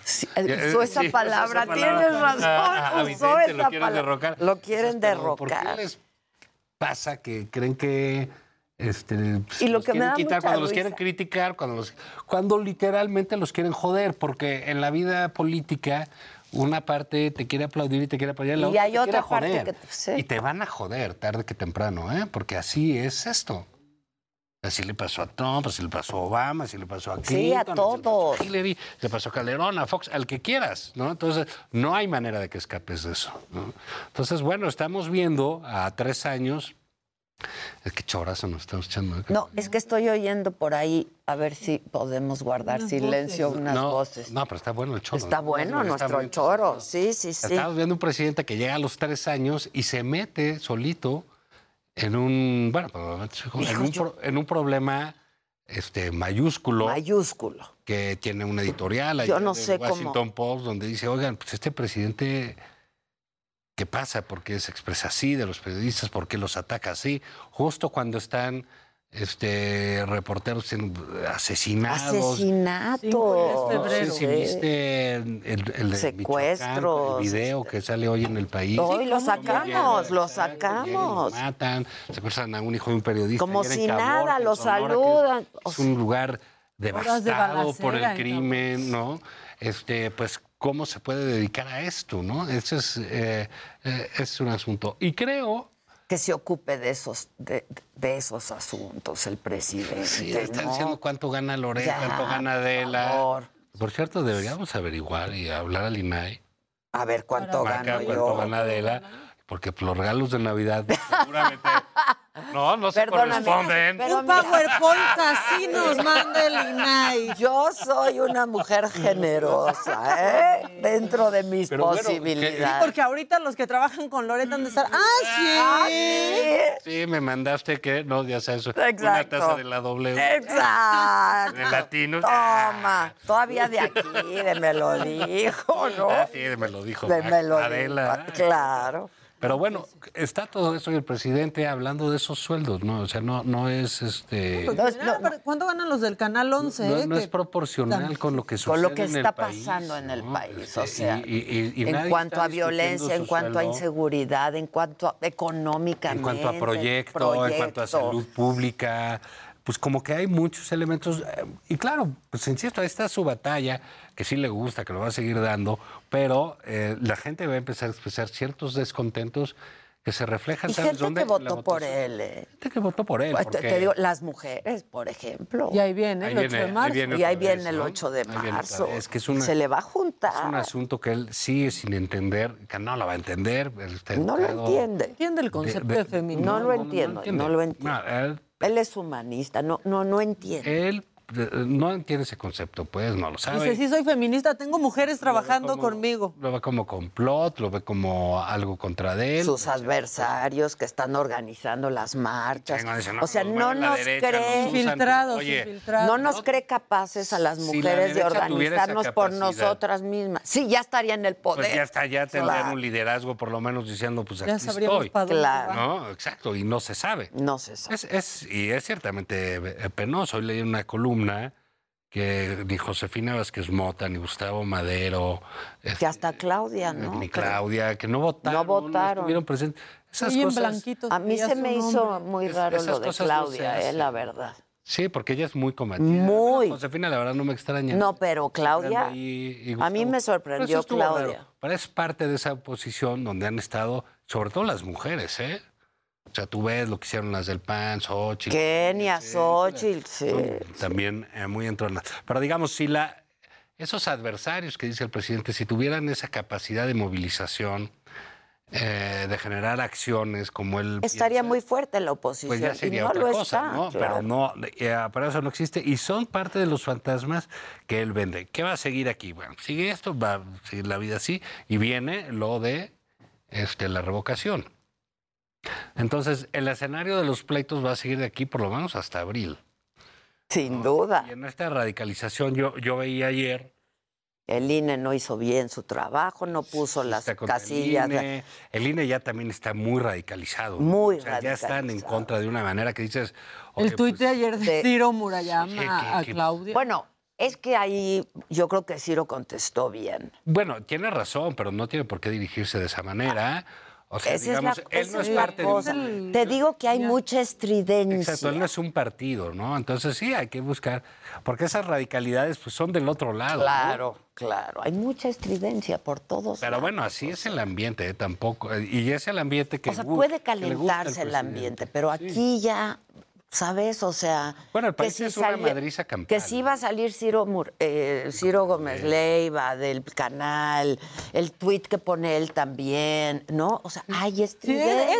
ese tuit que puso. Bueno, pero es que todo pre- se presta para. Para jugar. Para jugar. Para ¿no? jugar. Porque, pues, el Todos ambiente están está así. jugando. Todos quieren su momento. No, bueno, pues es un momento de Están jugando, madrazos, ¿no? están y la guerra está gigante Sí. y los madrazos pasan por aquí y por allá Por y quien todos lados la saca, madrazos, sí. ¿no? Entonces, yo creo que no nos, de- no nos debiera de extrañar qué es lo que sucede si es el ambiente que propicia el presidente de la República, ¿no? Y no solo él. Dentro de su gabinete de pronto los ves y se están dando unas madrizas bárbaras. Entre y en Morena ahorita y en Morena, uh, sí, Entonces, sí, bueno, pues estamos ante este, ante el- la vida pública de México convertida en un gigantesco ring, donde curiosamente el que, el que destaca pues es el presidente. Y hay mucho, mucho de espectáculo también en el ring, ¿no? Ah, O bueno, sea, sí, claro. Sí, sí, sí, pero digamos, no sé cuánto tiempo va a durar esto, pues yo creo que se acabará mañana, quizás, ¿no? Lo de los periodistas, etcétera, a menos de que saque algún Pues otro es que yo ya no sé, de verdad. Oye, dijo que estaría muy bien que Loret, por su propia voluntad, mostrara sus ingresos. Digamos, Pero eh, esta ya es como Mira, la pelea yo- de Trejo y Adame. No lo va a hacer, por supuesto que no lo va a hacer. quiere- ¿Por qué? Quiere estar orillando, pero no tiene la proporción. Digamos, eh, esto es como las elecciones. Yo para... yo digo, bueno, yo creí que en el 2018 habíamos acabado finalmente con el 2006. Sí, sí, sí. O sea, sí, finalmente, sí, ya, después de yo 12 años, También, ya. acabó, ya ganó el PEC, Ya. ya, ha ganado Calero, ya se Ya, acabó. se acabó. Cada quien su golpe, cada Sí. quien su Ah, golpe. no. No, Aquí esto seguimos. sigue. Y seguimos así. Y, divididos. y Entonces, sigue hasta el gente que le cree a Loret 2024. Es, es de aquí para acá. Los de aquí para acá, no. Así es todo y así se va a dividir todo. Sí, hasta el 2024, ¿eh? 2024. Y dependiendo qué pase. Respecto de López Obrador, no sé si respecto a las elecciones, porque eso va, Ah, sí, claro, va a eso va a generar. No hay nadie que vaya a tener el peso, el empuje, eh, el liderazgo, el carisma. Para ir contra Morena. De López Obrador. No, pero incluso. Ah, incluso dentro de Morena. Incluso dentro de Morena. Porque, digamos, para ir contra Morena, pues ya, salvo que sean muy güeyes, que lo pueden ser, ¿no? En la oposición, pero los básicos están establecidos, ¿no? Vas en contra de. Exacto. No, no, no, no, Sí, no sí, es sí. necesario elaborar demasiado. Exacto, ¿no? Es sí. así.